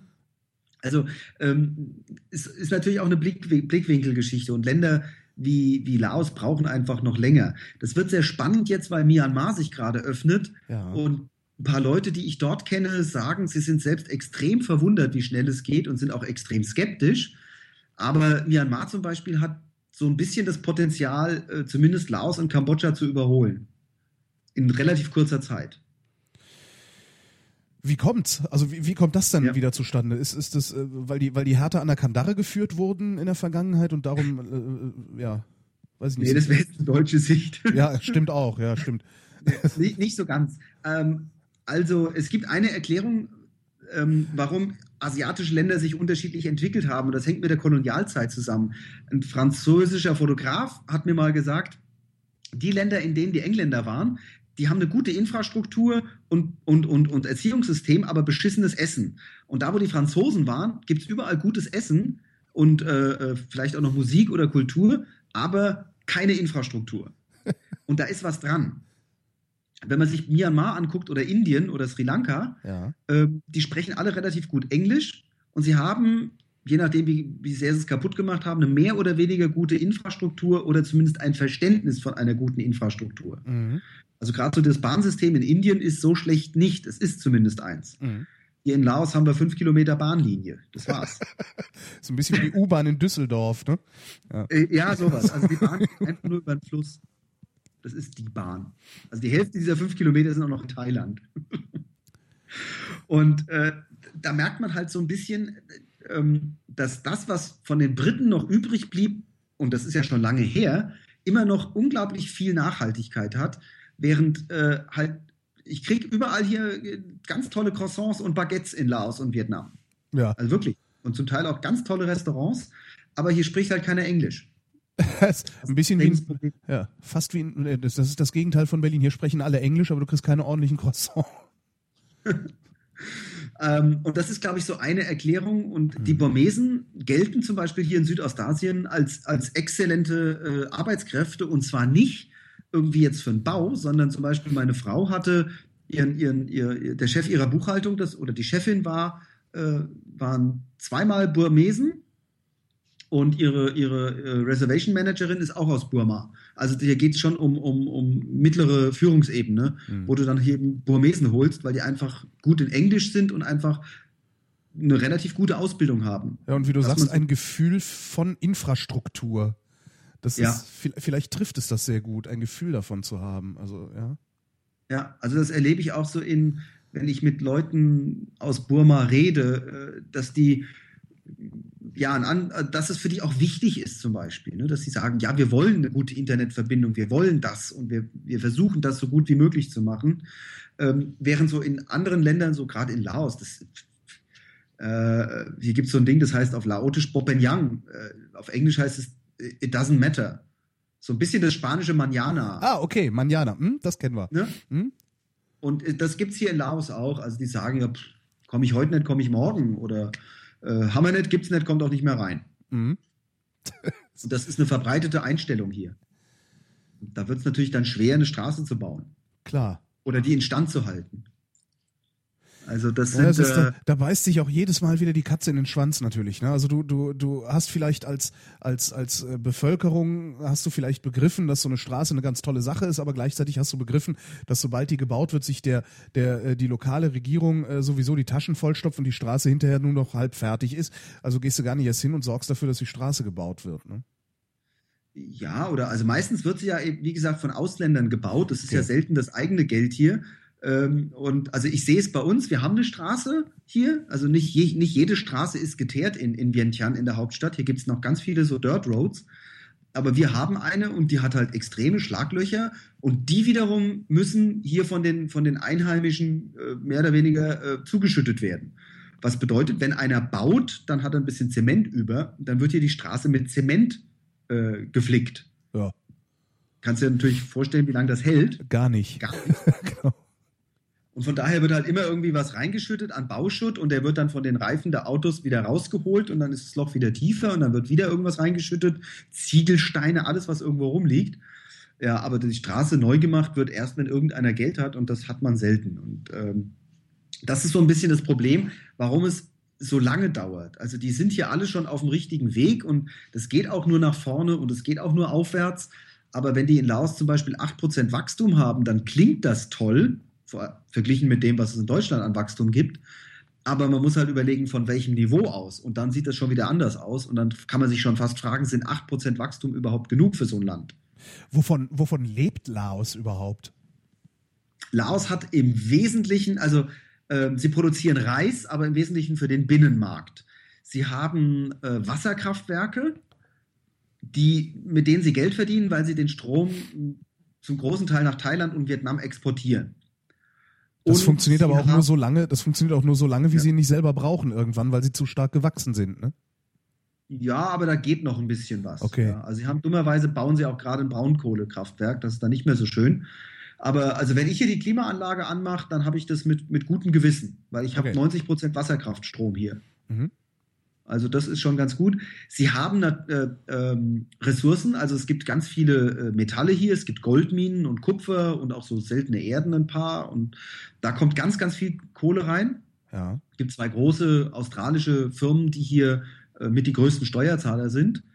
Ähm, Kaffeeindustrie ist auch noch ein bisschen was, gehört auch zu diesen äh, Geschichten. Es ist nichts geiler als hier morgens mache ich mir einen organischen La laotischen Arabica-Kaffee.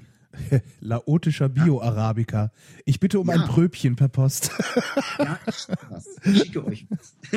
Oder dir. Ähm, also das gerne. Also das ist schon, und dann kommt so ein bisschen Textilindustrie noch, aber im Wesentlichen ist Laos immer noch ein, ein Landwirtschaftsland, mhm. was bedeutet, ähm, dass wir, sie produzieren im Wesentlichen Reis für den Binnenmarkt und da kommt einfach nichts rein. Und mhm. den Laoten ist es bis heute nicht gelungen, eine Idee zu entwickeln, wie sie Kohle machen können. Sie versuchen das jetzt mit der, mit der Wasserkraft und da gibt es gerade eine intensive Diskussion darüber, ob am Mekong ein Damm in Laos gebaut werden soll. Die Anrainer finden das nicht so lustig, vor allem die Vietnamesen nicht, weil die Angst haben, dass es kaum noch Wasser gibt, was ins, ins Mekong-Delta dann fließt. Ähm, aber die Laoten brauchen es halt. Äh, es gibt eine Mekong River Commission, die, äh, in der die Anrainerstaaten sitzen, alle außer China, was auch wieder bescheuert ist, weil die haben flussaufwärts schon, glaube ich, drei oder sechs Dämme am Mekong gebaut Aha. Ähm, und nehmen an solchen Verhandlungen grundsätzlich nicht teil. Das heißt, hier kriegt man sowieso nur noch das bisschen Wasser, was über die chinesische Grenze kommt. Und wie wir dieses Jahr sehen, ist es schon extrem niedrig. Also das, das wird eng. Und wenn sie dann kein Wasser mehr im Mekong haben, dann wird es für Laos zumindest irgendwann problematisch auch mit der Bewässerung. Also nicht nur mit der Wasserkraft. Und dann ist die Frage, wo wollen sie eigentlich die Kohle hernehmen? Was im Moment passiert, ist, dass ganz viel Geld aus sehr zweifelhaften Quellen hier reinkommt. Im Moment sind, glaube ich, vier oder fünf Shopping Malls in der Planung. Aha. Und jeder fragt sich so, äh, wie kann das eigentlich funktionieren? Also es gibt hier keinen Markt dafür. Die Leute haben einfach kein Geld, in so eine Shopping Mall zu gehen. Und äh, vor allem die großen Marken, die man sonst in so Einkaufszentren hat, haben die gehen nicht in diese Malls. Hm. Für die lohnt sich Laos noch nicht. Und da bleibt eigentlich nur eine Erkenntnis übrig, das ist Geldwäsche, was im Wesentlichen passiert, äh, zumal es nicht so ist, dass hier ein Mallbetreiber praktisch das Ding baut und auch untervermietet, sondern das Geschäftsmodell ist, dass die so eine, so eine Shopping Mall bauen und dann die äh, Läden ähm, pra praktisch verkaufen. Also eigentlich ist es noch eine Pacht auf 50 Jahre, aber im Wesentlichen wird es, es ist wie ein Verkauf. Aha. Und sobald die die Kohle haben, sobald die 30 solcher Läden verkauft haben, sind die weg und hinterlassen hier noch einen so einen Mall-Manager. Und das war's auch. Und dann werden die Dinger irgendwann Bach runtergehen. Und das ist so ein bisschen das Problem, was im Moment hier ist, dass hier einfach Geld zum, im großen Stil gewaschen wird aus verschiedensten Quellen. Ist Laos denn touristisch interessant? Also könnte das was werden in Zukunft? Ja, meine Frau arbeitet im Tourismus und Laos ist überhaupt das beste Land überhaupt, was man besichtigen sollte. Und wenn deine äh, Frau nicht im Tourismus arbeiten würde, wie wäre es dann? Dann würde ich sagen, wer sowieso hier in Kambodscha oder äh, Thailand ist, der sollte auf jeden Fall vorbeikommen, weil äh, man sollte es mal gesehen haben. Ähm, es gibt, also Vientiane, die Hauptstadt selber, die kann man in einem Tag schnell machen, aber Luang Prabang im Norden ist eine äh, überaus zauberhafte Stadt, das ist die ehemalige Hauptstadt, als es hier noch äh, Könige gab. Und ähm, das ist so eine dieser Städte, wenn du da bist, da willst du nicht mehr weg, weil das alles total relaxed ist und äh, irgendwie sehen die alle aus, als ob sie die ganze Zeit auf Dope sind dort. Zum großen Teil sind sie es auch. Ich wollte gerade sagen, äh, ne? Goldenes oder Dreieck. Zu einem Teil, sagen wir es mal so. Ähm, und da siehst du halt dann morgens die Mönche äh, rumlaufen und aus dem Tempel kommen und die kriegen dann die Almosen und äh, es ist extrem ruhig und, und setzt dich aufs, aufs Fahrrad und fährst so ein bisschen rum und trinkst einen Kaffee hier und ein Bierlao dort. Also sehr pittoresk, dieses Luang Prabang und man kann auch ganz nette Ausflüge machen. Also das ist auf jeden Fall ganz schön und mittlerweile entwickelt sich der Süden auch ganz gut und da kann man dann vor allem zu so Kaffeeplantagen mal und sich angucken, wie hier Kaffee produziert wird. Und der laotische Kaffee, vor allem der Arabica, ist wirklich hochwertig und von bester Qualität. Also zumindest der in den höheren Preismargen. Die Vietnamesen bauen leider mittlerweile hier auch sehr schrecklichen Robusta an. Den sauren, den sauren Robusta, genau. Ähm, also das sind so die, die Haupteinnahmequellen, oder also touristisch, ja, lohnt sich's, aber also drei Wochen würde ich hier nicht verbringen wollen. Mhm. Als, als Tourist. Äh, was, was, was, als, ihr, als, ihr, als ihr nach Asien gekommen seid, äh, entschuldige, ich, ich bin noch ein bisschen erkältet, darum habe ich jetzt gerade auch noch einen Frosch im Hals, fällt mir auf. ähm, als ihr nach Asien, Erkältung kennt ihr ja gar nicht da unten, oder? In den Tropen ist man nie erkältet, aber dafür hat man ständig Dengue, ne? Ja, also denk, ich, wir hatten noch, noch nicht einmal Dengue-Fieber. Okay. Ähm, man glaubt ja immer, dass man hier Malaria kriegt, ist aber nicht so. Man kriegt Dengue-Fieber, genau. was, was auch besser ist, weil das ist nicht so wirklich tödlich. Aber wir hatten noch Glück. Ja, für mich war das Problem, ich klinge ja auch verschnupft. Ich bin aus Deutschland weg und habe gesagt, super, Asien, keine Birken, keine Pappeln, keine Haselnuss, kein Heuschnupfen mehr. Das funktionierte ganz gut, bis ich anfing, eine Mangoblütenpollenallergie zu entwickeln. Super. Aber immerhin was und Originelles. Also Ja, ein Freund von mir, der Thorsten Wehner, der hat mal gesagt, das ist eine echte Luxusallergie, genau. was du da hast. Oh, ich habe diese Mangoblütenallergie, schrecklich. Super. Und also man kann hier schon erkältet werden. Also ähm, vor allem haben wir hier oft das Problem mit den Klimaanlagen, ja, die ein mhm. Segen sind auf der einen Seite. Also wenn du hier lebst, freust du dich über Klimaanlagen aber bisweilen auch, halt auch die Dinger so extrem runtergekühlt sind, dass man so ein bisschen das Gefühl hat, im Kühlschrank zu sitzen. Und wenn du dann viel unterwegs bist und immer raus ins Warme und, und rein ins Kalte und so, ähm, da habe ich so ein bisschen im Moment mit zu kämpfen. Und deswegen bin ich immer so ein bisschen verschnupft, aber so richtige Erkältungen nicht. Wir hatten auch relativ wenige so Lebensmittelvergiftungen. Also ich glaube, in fünf Jahren hatte ich vielleicht zwei oder drei ernsthafte. Aha. In Vietnam war mal eine, die war echt, da habe ich halluziniert nachts. Aber ansonsten, wow. ja, das war echt bitter. Was hast also du da war, gegessen? Äh, ich war im Mekong-Delta äh, am Arsch der Welt in Baglio und habe eigentlich immer auf der Straße gegessen und einmal haben wir abends, weil die GIZ eingeladen hatte, bei uns im Hotel gegessen und da war irgendwas gar nicht gut. Mhm. Äh, keine Ahnung, ob Fisch oder was auch immer. Und das hat mich echt, also da, das habe ich noch nie erlebt in meinem Leben, dass ich so wirklich so völlig planlos bin und so im Fieberwahn. Ja, wow. Fieberwahn nennt man das, gell? Ja. Wow. War und äh, also das war heftig. Aber ansonsten, toi, toi, toi, haben wir bisher immer wirklich Glück gehabt. Und äh, ich esse auch, also ich gehe hier auch in lokale Restaurants oder hole mir auf der, an der Straße so einen gebratenen Fisch oder sowas. Ja, da habe ich damals gelernt, äh, als ich das erste Mal in Südostasien war, ähm, an, am Straßenstand kannst du grundsätzlich essen gehen, nur solltest du die meiden, wo keine Fliegen drauf sind, weil da ist dann meistens Insektenspray auf dem Essen. Das fand ja, ich also irgendwie... Da ich, oh, ähm, da wäre ich vorsichtig. Also erstens, man kann nicht alles essen, was an der Straße verkauft ist. Okay. Äh, dann habe ich Glück in gehabt Vietnam bisher. Zum Beispiel, in Vietnam zum Beispiel gibt es diese Baguettes, die mit äh, Pâté, was ist das, so eine äh, Leberpastete oder ja. sowas, beschmiert sind. So, und die fahren halt den ganzen Tag rum. Und die mm. haben null Kühlung. Und wenn du bei 35 Grad so eine Leberpastete in, rumgefahren hast, dann willst du die nicht auf deinem Baguette haben. Ja, ich meine, man wird ja schon, man wird ja schon nervös, wenn man einfach nur ein Stück Leberwurst eine Stunde in der Küche außerhalb des Kühlschranks gelagert hat. Ja. Eben.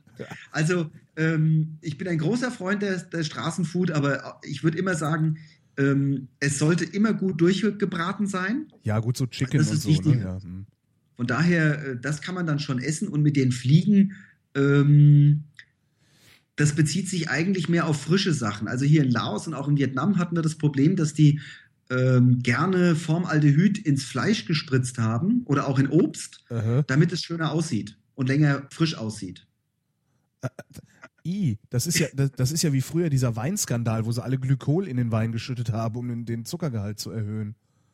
Ja, genau Das so. ist ein bisschen, Äh, Formaldehyd ist nochmal eine, eine Ecke gefährlicher. ja. Ähm, also da, deswegen, ich kaufe hier auch kein Fleisch. Also meine Frau ist Vegetarier, von daher ist es, haben wir relativ wenig Fleisch sowieso hier. Aber Fleisch so auf dem Markt habe ich immer so ein bisschen Bedenken. Äh, es gibt so ein paar lokale Märkte hier in der Gegend, da weiß ich ungefähr, wo das Fleisch herkommt. Aber zum Beispiel bestimmte Obstsorten, die dann in so schönen äh, Styropor-Dingern verpackt sind, die kommen alle aus China. Und äh, goldene Regel äh, in Südostasien, du isst nichts, was aus China kommt. Nie. Ach. Never, ever. Warum Also- nicht? Naja, das ist so wie, wie wir gelernt haben in den 70er Jahren, du darfst nicht im Main baden gehen, Äh, äh, aha. weil andere Leute da ihre Filme entwickeln drin oder sowas. Ja, ja, aber, aber ich, ich hätte gedacht, dass gerade in China, also weil die ja dann doch äh, äh, aufstrebende Industrienationen und so weiter sind, dass die da ein bisschen, ein bisschen sauberer arbeiten. Das verblüfft mich jetzt aber doch. Oh, oh, oh. Also die Chinesen arbeiten nur dann sauber und ordentlich, wenn sie das für den Export in westliche Länder tun. Aha. Alles andere, also so ziemlich jedes chinesische Produkt, was ich hier gesehen habe, was nicht nur made in China ist, sondern designed in China, hat ungefähr die Halbwertszeit eines durchschnittlichen Uranatoms. Das zerfällt dir vor den Augen.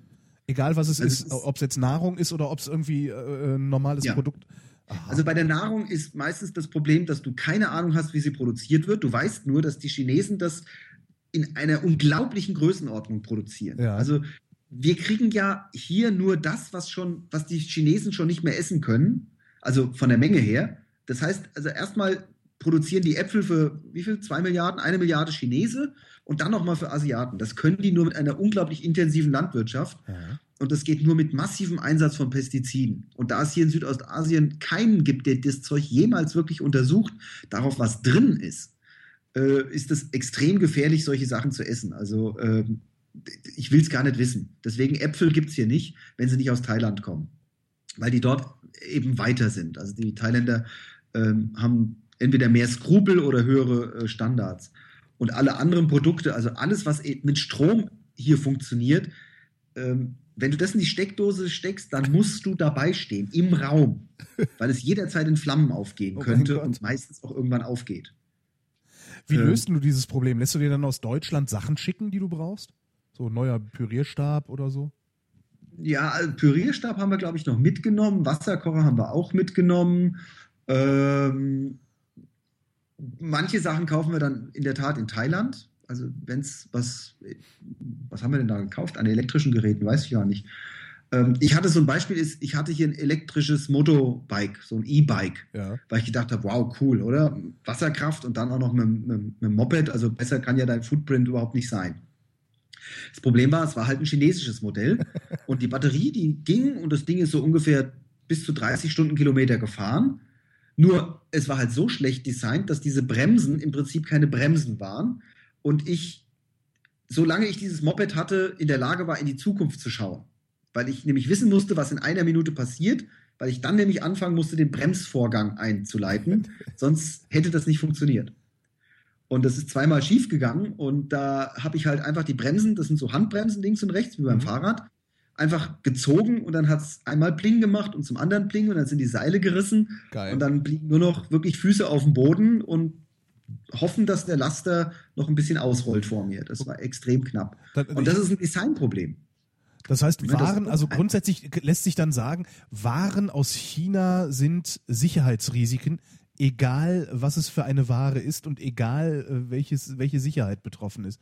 Also äh, Wenn, äh, wenn Essen- Sie, Essen, ja, die Mopeds, Einschränkung ist immer, für wen Sie produzieren. Ja, ja, klar. Also ein klar. iPad kommt ja auch aus China. Oder Ja. also wenn du, wenn du aus, deinem, aus deiner Wohnung alles rausschmeißt, was aus China ist, wird nicht mehr allzu viel übrig sein. Nee, das Also wäre. Geh mal davon aus, dass dein Fernseher, Kühlschrank, Spülmaschine, all dieses Zeug kommt alles aus China.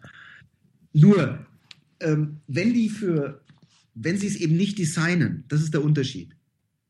Wenn, die, wenn das eine Auftragsarbeit ist, dass irgendein deutsches, amerikanisches oder von mir aus norwegisches Unternehmen dort produzieren lässt, dann haben die alle ihre Qualitätskontrolle und ihre Mechanismen, um sicherzustellen, dass das eben den jeweiligen Sicherheitsanforderungen und Qualitätsanforderungen auch entspricht.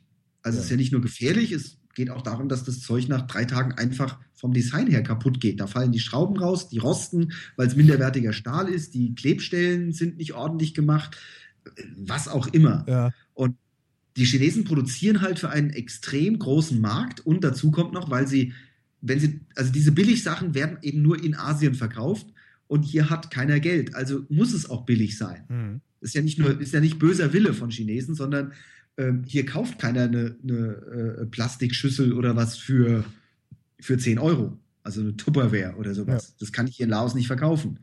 Also muss ich den billigsten Plastik nehmen, der irgendwie not, äh, möglich ist. Und das ist halt nicht immer der beste.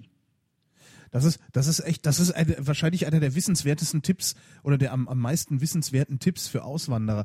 Äh, was, was würdet ihr eigentlich anders machen? Oder andersrum gefragt, wenn ich mir jetzt überlegen würde, ich will jetzt nach Südostasien auswandern, äh, in welche Fallen könnte ich tappen?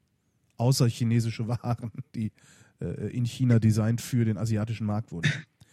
Also wir haben, wir haben in, in, in Vietnam noch äh, immer gern diese Auswanderersendungen in Deutschland gesehen. Wir wurden auch gefragt, ob wir da mitmachen ja, wollen. Die gucke ich mir auch mal an und lache mich tot. Also weil, naja, ja. ja. Und dann haben wir ihnen beschrieben, wie unsere Situation ist, und dann hat der Fernsehsender gesagt, wir seien zu langweilig. Genau. ähm, also, das erste ist, wer auswandert, muss hier einen Job haben. Also wirklich einen Vertrag. Nicht ja. so Aussicht auf irgendwas, ähm, sondern ich kann nur raten, ohne Job nicht auszuwandern weil das wird extrem schwierig und das kann extrem schief gehen. Ja, irgendwann sind die Ersparnisse alle und dann äh, sitzt du da und hast noch nicht mal Geld für einen Rückflug, ne? Und wirst Eben. dann einer von diesen Typen, die in Thailand am Strand rumlaufen und äh, dir erzählen, wie das Leben wirklich funktioniert. Ja, also die haben wir überall, die haben wir hier auch in Laos ja? und die sind extrem nervig. Ja, furchtbar, oder? Diese, ja. ja. Hm? Also, äh, erstens einen Job haben. Äh, zweitens, ähm, immer Geld für ein Rückflugticket. Auch wir haben das, auch wenn wir nicht zurück wollen. Aber das Geld ist immer auf der Bank. Ja. Ähm, drittens, ähm, das ist eher so eine innere Einstellungsgeschichte, einfach nichts erwarten. Also, und vor allem niemals zurückschauen. Das ist das Gefährlichste, was Leute machen können, ist, dass sie immer wieder nach Deutschland zurückschauen und dann auch anfangen, nur noch deutsche Zeitungen wieder zu lesen und sowas. Ähm, wenn man hier reinspringt, muss man schwimmen und nicht warten, dass ein Boot vorbeikommt, sondern da muss man erstmal selber gucken, wie man weiterkommt. Und das ist eine, ist eine ganz wichtige Sache.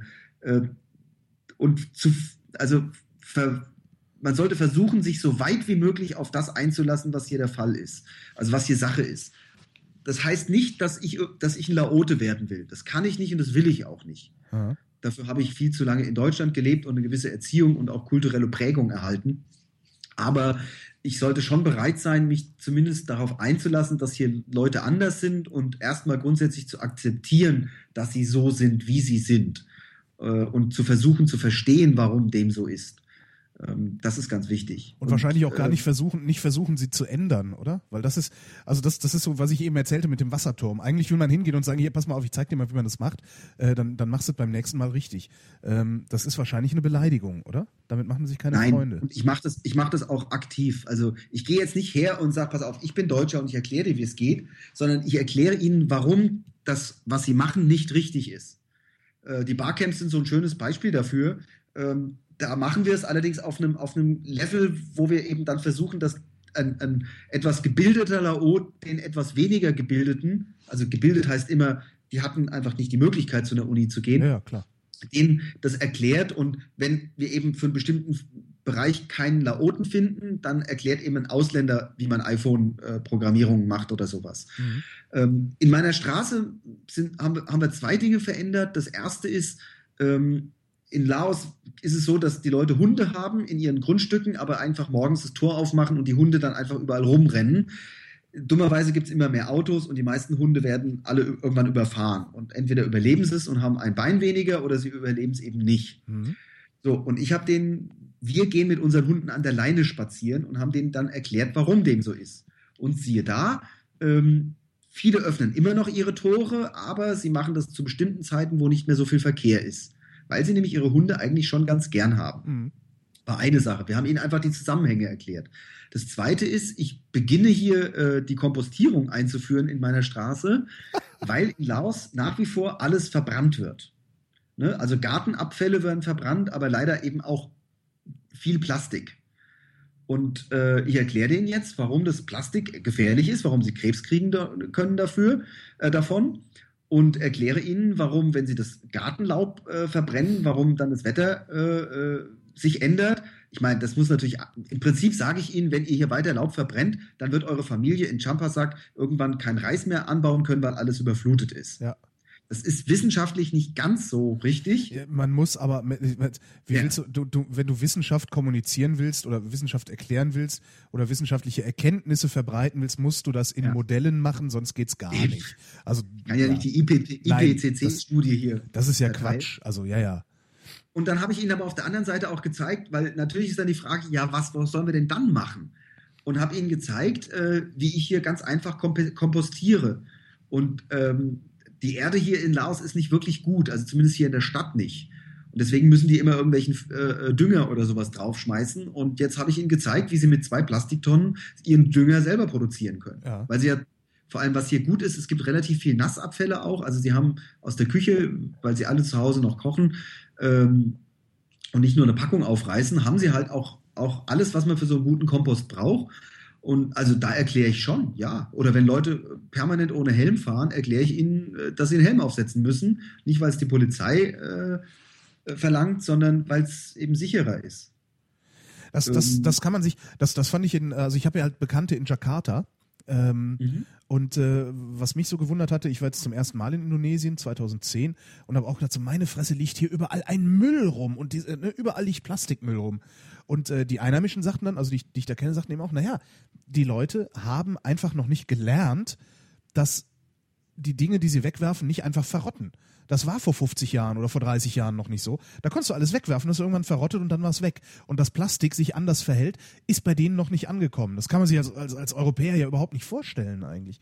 Aber scheint wirklich überall da so noch, noch zu sein, oder? Ja, also da ist was dran, ähm, wobei man natürlich sagen muss, die sehen das schon. Also es ist so, dass wenn man mal genau hinguckt, wo dieser Müll liegt, dann stellt man oft fest, dass das in der Regel unbebaute Grundstücke sind ah, ja. oder ähm, meistens irgendwo Gelände, die nicht eindeutig jemandem zuordnenbar sind. Das heißt, das ich, heißt bin, ich bin einfach nur wieder zu wohlwollend, ja? ja also hier ist, ich habe das, das extrem vor mir. Ich habe, äh, jeder kehrt hier vor seinem Haus und vor keinem der Häuser liegt hier Müll rum. Gibt es aber ein unbebautes Grundstück, schmeißt jeder seinen Müll dahin. Und die sehen das schon. Also in Laos ist es so zum Beispiel, es gibt ja auch ein paar Vorteile von kommunistischen Staaten. Ähm, hier ist es so, dass äh, Vientiane besteht aus mehreren Dörfern, die irgendwann zusammengewachsen sind, aber die Dorfstruktur gibt es immer noch und da gibt es so einen Dorfbürgermeister und mindestens einmal im Monat müssen alle äh, im Dorf die Dorfstraßen sauber machen. Das heißt, die gehen hier rum und gucken halt überall da, wo Müll rumliegt, wird dieser Müll auch aufgehoben und äh, äh, zusammengekehrt und dann leider, leider auch verbrannt. Aber also das machen die schon. Also die wissen, Müll ist nicht gut. Äh, das Wort Green zum Beispiel, wenn es hier irgendeinen Green Day gibt, dann bedeutet das nicht, dass die Bäumchen pflanzen oder sowas, sondern im Wesentlichen bedeutet es, dass die Müll aufsammeln. Das ist so das Grünverständnis. Ja. Es ist nicht so, dass die beim bei einem Green Day zum Autohändler gehen und sagen, ich hätte gerne ein Hybridauto oder so, sondern die sammeln im Wesentlichen ihren Müll auf. Also das, das die wissen das schon. Die, wissen, die sehen es ja auch, dass das Plastik eben nach einer Woche immer noch da ist. Mhm. Und wenn man hier rausfährt aufs Land, dann hat man in jedem Dorf, hat man irgendwo so einen Abhang, äh, der praktisch die öffentliche Müllkippe ist, wo sie dann alles, alle ihren Müll auch hinschmeißen. Und das sieht man am Land also ganz, ganz stark. Also es ist schon so, ähm, dass es zwar tradiert ist, dass Müll irgendwann verschwindet, und das ist noch der Grund, also das ist auch so, deswegen wird dieser Müll eben auf den, in den Dörfern auf so eine Müllkippe getan, weil man immer noch denkt, irgendwann ist es weg. Ähm, aber es gibt schon, also es ist nicht so, dass sie dann diese Plastiktüten nicht sehen, die da rumliegen. Ähm, aber es ist, es ist nach wie vor, also in Laos ist noch ein großes Problem. Saigon war es ein bisschen besser, weil die Stadt einfach auch zu dicht besiedelt ist. Äh, in Phnom Penh ist es mittlerweile auch okay. in Bangkok kommt es darauf an, wo man ist. In den, in den so kleineren Gassen oder so ist es bisweilen auch noch dreckig. Und wenn in Bangkok jetzt, jetzt die Flut ist, dann möchte man dieses Wasser nicht berühren. Mhm. Also da schwimmt richtig viel Dreck und sowas drin. Ähm, aber ich muss da immer sagen, also am einfachsten ist es, wenn man noch so ein bisschen sich vorstellen kann, wie es in Deutschland so in den 50er waren oder in den 20ern, je nachdem, worum es geht dann kann man dieses, diese Länder hier ein bisschen besser verstehen, weil sie zum Beispiel, was die, was die wirklich äh, Bildung angeht, einfach noch so weit zurück sind. Mhm. Wer hier von der Universität kommt, der kann Excel bedienen. Das war es im Wesentlichen auch. Äh, den kann ich in keiner Firma wirklich in einen gescheiten Posten bringen, sondern der fängt bei Null an. Und, gilt, das, äh, gilt das für alle Universitäten ja. oder gibt es da auch welche, die, die herausragen, wo dann echte Wissenschaftler rauskommen? Also in Laos gibt es keine also es, ich kenne eine, ein, eine junge Frau, die ist eine richtig gute Wissenschaftlerin, die hier studiert hat und jetzt in China gerade irgendwie noch ihren Doktor macht oder sowas. Aber im, und das ist im, im, im, Landwirtschafts-, äh, Waldwirtschaftsbereich. Aha. Also die kümmert sich um Biodiversität und das wurde heftig von, von ausländischen Regierungen gesponsert. Aber in Laos findet im Wesentlichen keine Wissenschaft statt. Null. Gar nichts. Also deswegen brauche ich ja auch gar nicht anfangen, irgendwie Interviews mit Wissenschaftlern zu machen. War auch in, in Vietnam ein Problem oder in Kambodscha. Da gibt es keine Wissenschaftler. Ein bisschen was im, im äh, Landwirtschaftsbereich, weil das halt so wichtig ist. Aber auch da ist es so, dass zum Beispiel äh, Reis oder sowas ist, ist, sind die Philippinen und die Thailänder ganz weit vorne, was neue Reissorten angeht. Da wird nichts geforscht. Würdest du eine Prognose wagen, wie lange diese Länder oder diese ganze Region noch braucht, um ich sag mal, ansatzweise unseren, also auf unserem Niveau anzukommen.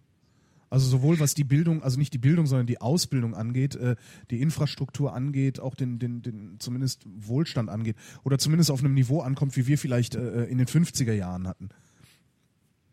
Ja, also man muss ein bisschen unterscheiden, weil die Region ist natürlich sehr, sehr unterschiedlich. Thailand ist, ist schon ganz weit vorne ja. und äh, die haben äh, wesentlich bessere Bildungsmöglichkeiten und sind natürlich auch größer als jetzt die anderen Länder. Aber wenn ich mir so Laos, Kambodscha, Vietnam, äh, Burma anschaue, ähm, dann würde ich sagen, die brauchen mal locker noch 10 bis 15 Jahre, bis die überhaupt den nächsten Sprung machen. Also in Laos ist die Generation der über 20-Jährigen schon so gut wie verloren.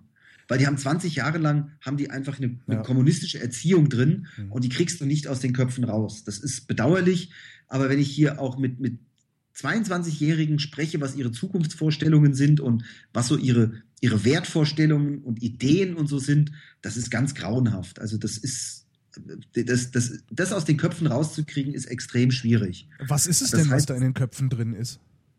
Ähm, also Beispiele sind zum Beispiel, wenn du jemanden also in der Firma hast und ähm, seine Frau kommt aus, aus, aus, aus dem Süden von Laos und seine Frau sagt, wir ziehen jetzt nach Laos, dann sagt der dir in der Firma, ja, dann gib mir doch eine Stelle hier im Süden von Laos in deiner Firma. Und dann sagst du, aber ich habe da keine Stelle. Sagt er, ja, aber du bist die Firma, in der ich arbeite, du musst mir da einen Job geben.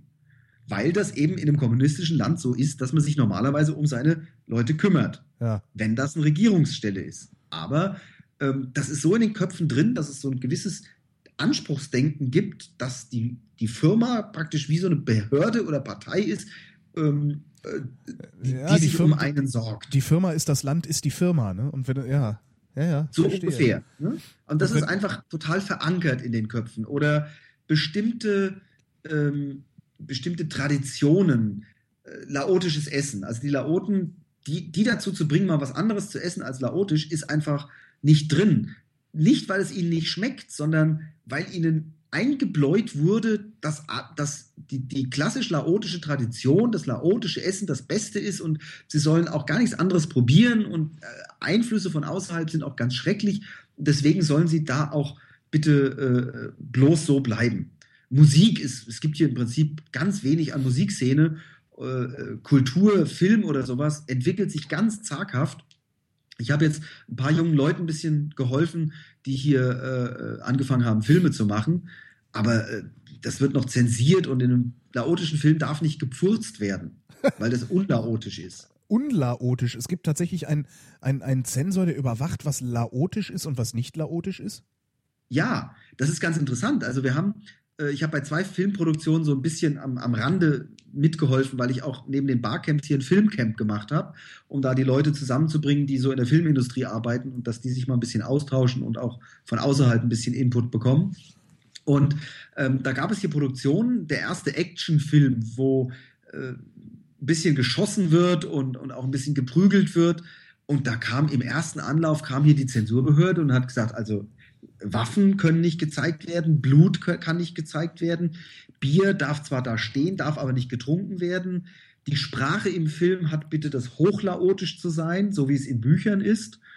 Ähm, ich glaube, du hattest das neulich irgendwo in einer euren Sendungen, wo du gesagt hast, dass die in den Tatorten immer so sprechen, so wie es im Buch steht. Ja, ne? ja, genau. genau. Und das ist hier wird es halt vorgeschrieben. Ähm, die, die, die Frauen müssen in laotischen Filmen immer einen Sinn tragen, also diesen tra traditionellen laotischen Rock.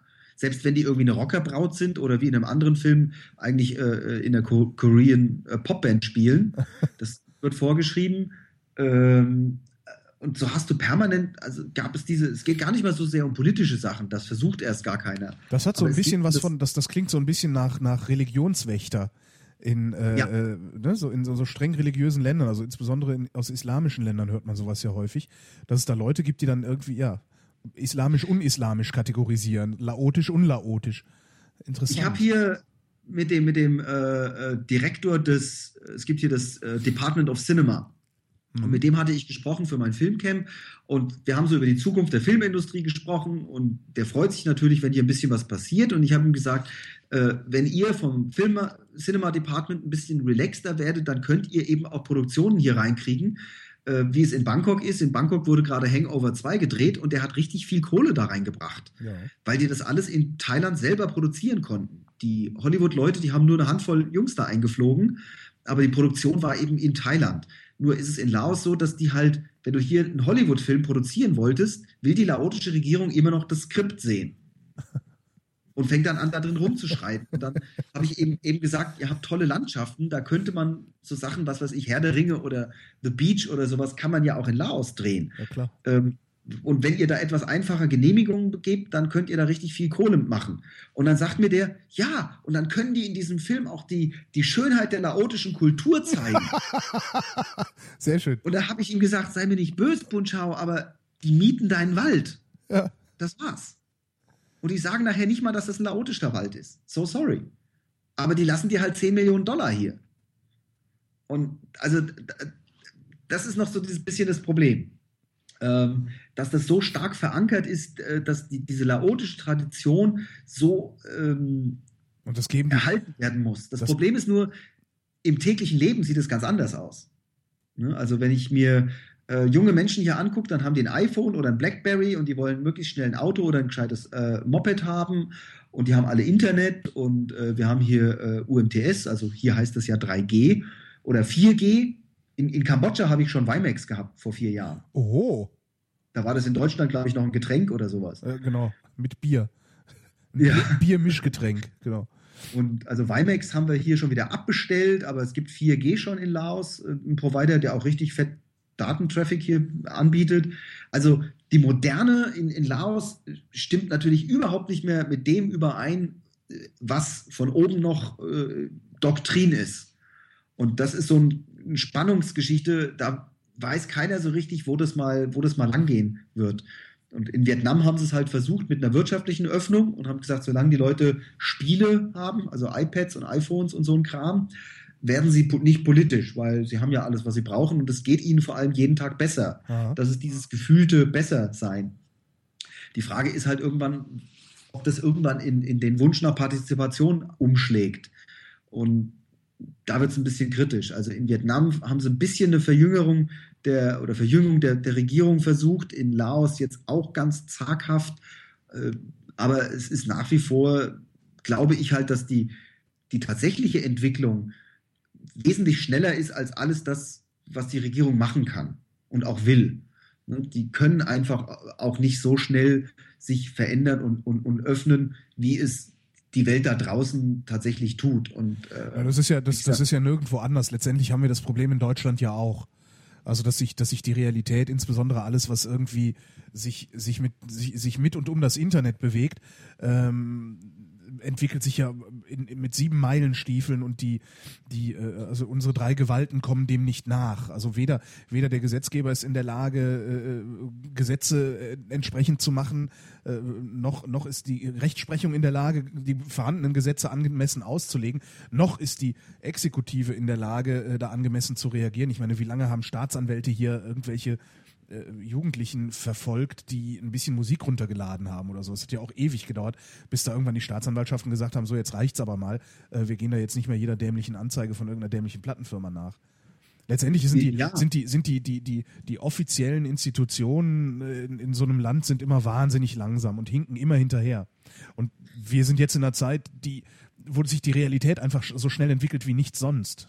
Und ja, dazu kommt halt hier, dass es eben auch ein kulturelles Problem ist. Ne? Das äh, fängt bei Musikeinfluss an. Es gibt äh, im Prinzip ein bisschen laotische Musik, hm. das ist aber so traditionelle, so eine Art Volksmusik. Und alles andere hat sich hier nicht entwickeln können, weil es einfach die, den Nährboden dafür nicht gab. Im Kommunismus ist, ist halt nicht wirklich gut, Kunst zu machen. Und deswegen kommen hier Einflüsse von Thailand und, und vor allem von Südkorea. Und das überschwemmt hier mehr oder weniger den kompletten Musikmarkt und dann bleibt schon deshalb dann wieder wenig Raum für Leute, sich zu entwickeln, weil die dann äh, kaum noch einen Platz haben, überhaupt ähm, wahrgenommen zu werden. Durch, durch diese schnelle Entwicklung. Also es ist auch natürlich eine Gefahr, die die in der Regierung hier sehen und wo sie manchmal dann auch nicht wissen, was sollen wir da eigentlich machen. Also wie können wir äh, Kunst, Kunst ist so ein Beispiel. Äh, wer hier in Laos ein bisschen was äh, auf sich hält, hat hier eine sauteure Spiegelreflexkamera. Also da reden wir über Studenten, die mit sowas hier rumlaufen, mit, mit, der, mit der neuesten Canon, was weiß ich was. Und die drehen, die drehen alle Geburtstagsfilme längst in HD mhm. und, und, solche, und, und, und, und schneiden das auf einem MacBook Pro. Aber es fehlt halt so ein bisschen am, am künstlerischen Sinn dafür. Und die lernen dann etwas. Es gab hier drei Monate, da hat jeder Timelapse gemacht weil das ein Ausländer hier mal gezeigt hat, wie es geht in einem Seminar. Und dann der nächste hat erklärt, wie, sie, wie er ein Musikvideo macht und deswegen sehen alle Musikvideos gleich aus. Weil sie das eben, das Grundverständnis einfach fehlt. Und ähm, da ist halt relativ unklar in diesen ganzen Ländern, in Vietnam ist das ähnlich, ähm, wie diese, wie lange diese Spannung noch, noch halten kann. Und es gibt so die alte Regel, dass eine Revolution in der Regel äh, gemacht wird von jungen Männern um die 30, die arbeitslos sind. Und ja. da hat man leider eine, ganz, ganz, eine ganze Menge in diesen südostasiatischen Ländern, äh, weil die halt 60 Prozent unter 30 sind der Bevölkerung.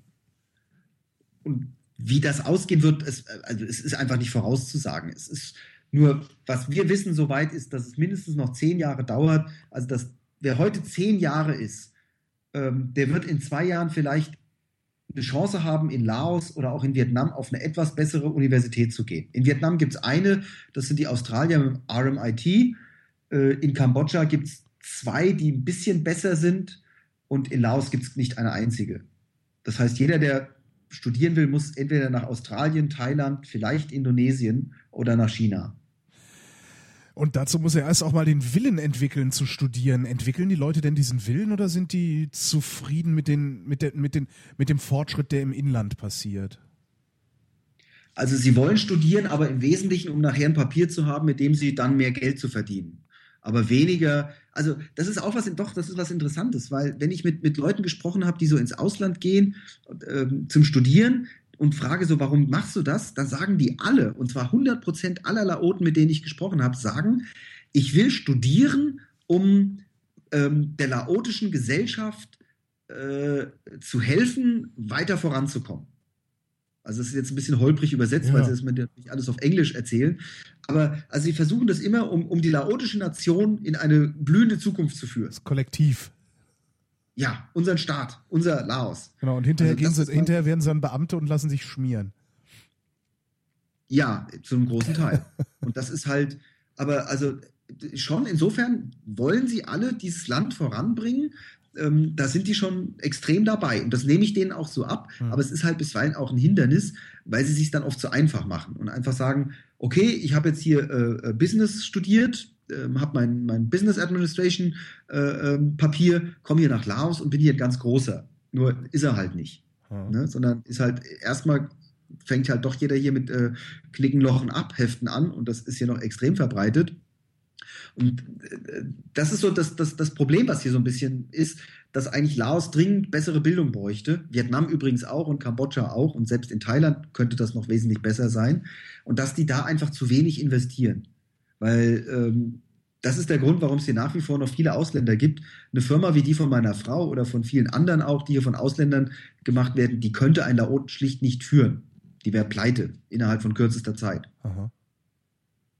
Weil er keine Buchhaltung kann, weil er die Märkte, in denen er sich bewegt, nicht kennt, äh, weil er zu viel Geld rauszieht. Ne? Also das ist das größte Problem. Einnahmen gleich, gleich, äh, gleich Profit. Genau und es dann auch daran fehlt, also was halt auch so eine Sache ist, was auch verständlich ist, ist so an mittelfristigen und langfristigen Perspektiven. Äh, wenn man in Asien heute viel Geld machen kann, warum soll ich warten, ob das morgen noch mehr wird, wenn ich heute schon viel habe?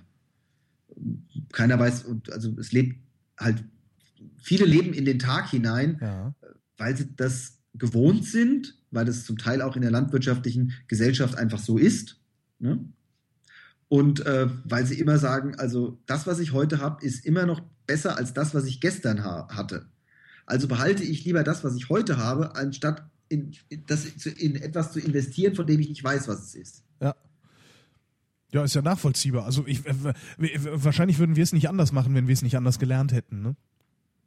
Wir haben es ja auch zum großen Teil nicht anders gemacht. Also wenn man so ein bisschen mal ja. wirklich die Geschichte in, in, gerade in Deutschland auch zurückgeht, äh, das Wirtschaftswunder, da hat nicht jeder gleich einen Bausparvertrag angelegt, sondern da hat man auch erstmal, gerade so in den 50er Jahren, da hat doch jeder erstmal einen Kühlschrank und einen Fernseher gekauft. Na klar, oder? da hatten wir aber auch, da hatten wir aber auch hier Wachstumsraten von, von teilweise zweistellig, ne? 10, 12, 14 Prozent und sowas. Und äh, den ja. Effekt hast du dann, ja, ist im Grunde derselbe Effekt. Wenn du heute weißt, dass es morgen sowieso besser wird als gestern, ähm, dann kannst du heute alles ausgeben. Ja. Eben, also das ist noch so das, das, das Stimmt. Warum sie es auch ausgeben. Also einmal, weil es eben nicht so wirklich morgen gibt, aber zum anderen auch, weil sie einfach auch im Hier und Jetzt leben. Und das ist auch verständlich. Also das sind so die schönen Beispiele, wenn, dann, wenn sich Leute gerne hier aufregen, dass irgendwie, sobald es Strom gibt in, in, in den ländlichen Regionen, dass die alle anfangen, sich einen Fernseher zu kaufen. und ich dann immer sage, ja, warum denn bitte nicht? Eben. Und warum sollen sie denn keinen Kühlschrank kaufen? Und es gibt hier ist auch so eine schöne Sache mit, mit viel deutschem Geld finanziert und ich glaube zum Teil auch sind, arbeiten da Deutsche, eine Solarfirma, ähm, die verkaufen hier so äh, kleine Lampen, die mit Solarpanels gespeist werden. Und das Ganze geht auch ein bisschen größer, dass sie größere Solarpanels haben und dann kann dann im Dorf einer die Batterien laden und damit ein bisschen Geld verdienen. Mhm. So, und in dem, in dem Werbefilm geht es nur darum, dass die laotische Frau Licht hat, damit sie nachts noch an ihrer Nähmaschine sitzen kann und irgendwie Sachen. Wo ich mir denke, sag mal, geht's noch? Die brauchen Strom, damit sie Arsenal gegen Manchester United gucken können. Ja, klar.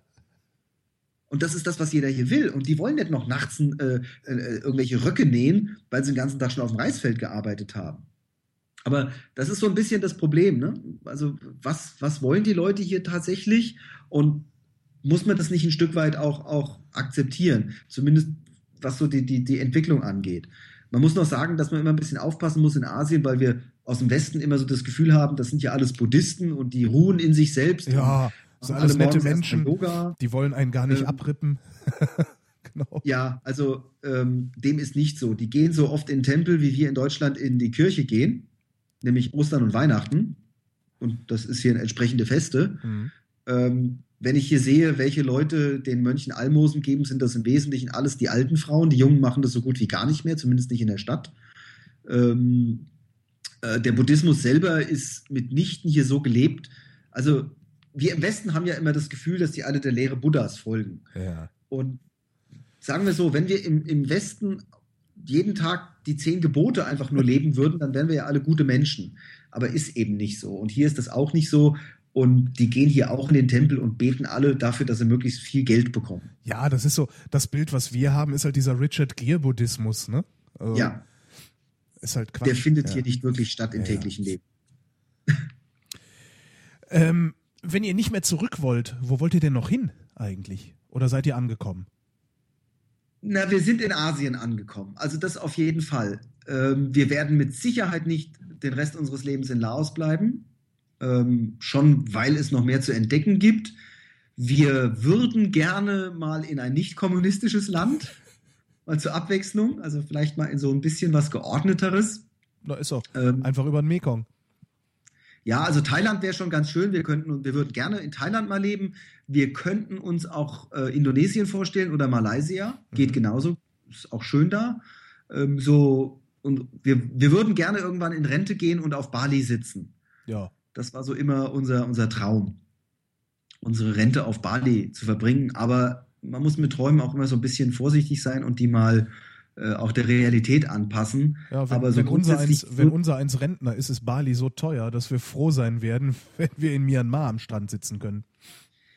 Ja, wir haben, also es gibt so dieses eine Zukunftsszenario, dass wir ähm, hier so viel Geld dann gespart haben, dass wir, wenn wir in Rente gehen, uns äh, irgendwo in Hamburg eine deutsche Pflegerin leisten können.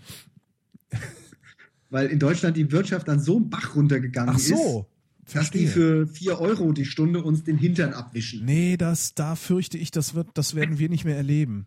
Das fürchte, also ich denke mal, das wird noch, das wird, also unsere Kinder, die, äh, die nähen dann die Heizdecken für die Laoten. Ja, also irgend sowas. Also ich glaube auch, dass es nicht wirklich wahrscheinlich ist. Deswegen wollen wir ja auch in Asien bleiben, ähm, weil wir schon noch glauben, dass wir hier in absehbarer Zeit noch leben können. Und solange wir, wie gesagt, Arbeit haben, äh, unser, wir haben immer so für ein Jahr äh, Geld, das wir überleben könnten, auf einem natürlich niedrigeren Niveau, aber immer noch auf einem Niveau, wo wir jetzt nicht irgendwie äh, den ganzen Tag nur am, am, am Zuckerrohr lutschen müssen oder so. Ja. Auch wenn das sehr schmackhaft ist. Aber ähm, und innerhalb von einem Jahr sollten wir eigentlich Arbeit finden. Ich habe auch in Vietnam zum Beispiel, habe ich für eine, für eine Investmentgesellschaft gearbeitet und habe den ein, ein Intranet-Portal ge, äh, gemacht. Also da gab es da gab's schon auch Arbeit für mich. So ist es nicht. Es ist nicht so, dass ich den ganzen Tag hier nur sitze und äh, äh, Frind oder, oder NSFW höre. Wobei ich euch übrigens immer höre oder oft höre, wenn ich zum Beispiel am, mit dem Fahrrad am Mekong lang fahre. Wie geil ist so, das denn? Ja, ne? ja, das hat was. Also Pod, Podcasts hören, während ich so am Mekong bin oder so, das äh, ist schon nicht schlecht. Es gibt ja auch ein Fitnesscenter, wo man dann auf dem Mekong guckt, wenn man so auf, der, auf dem Laufband steht. Ist dann auch ganz gut fürs Podcast hören.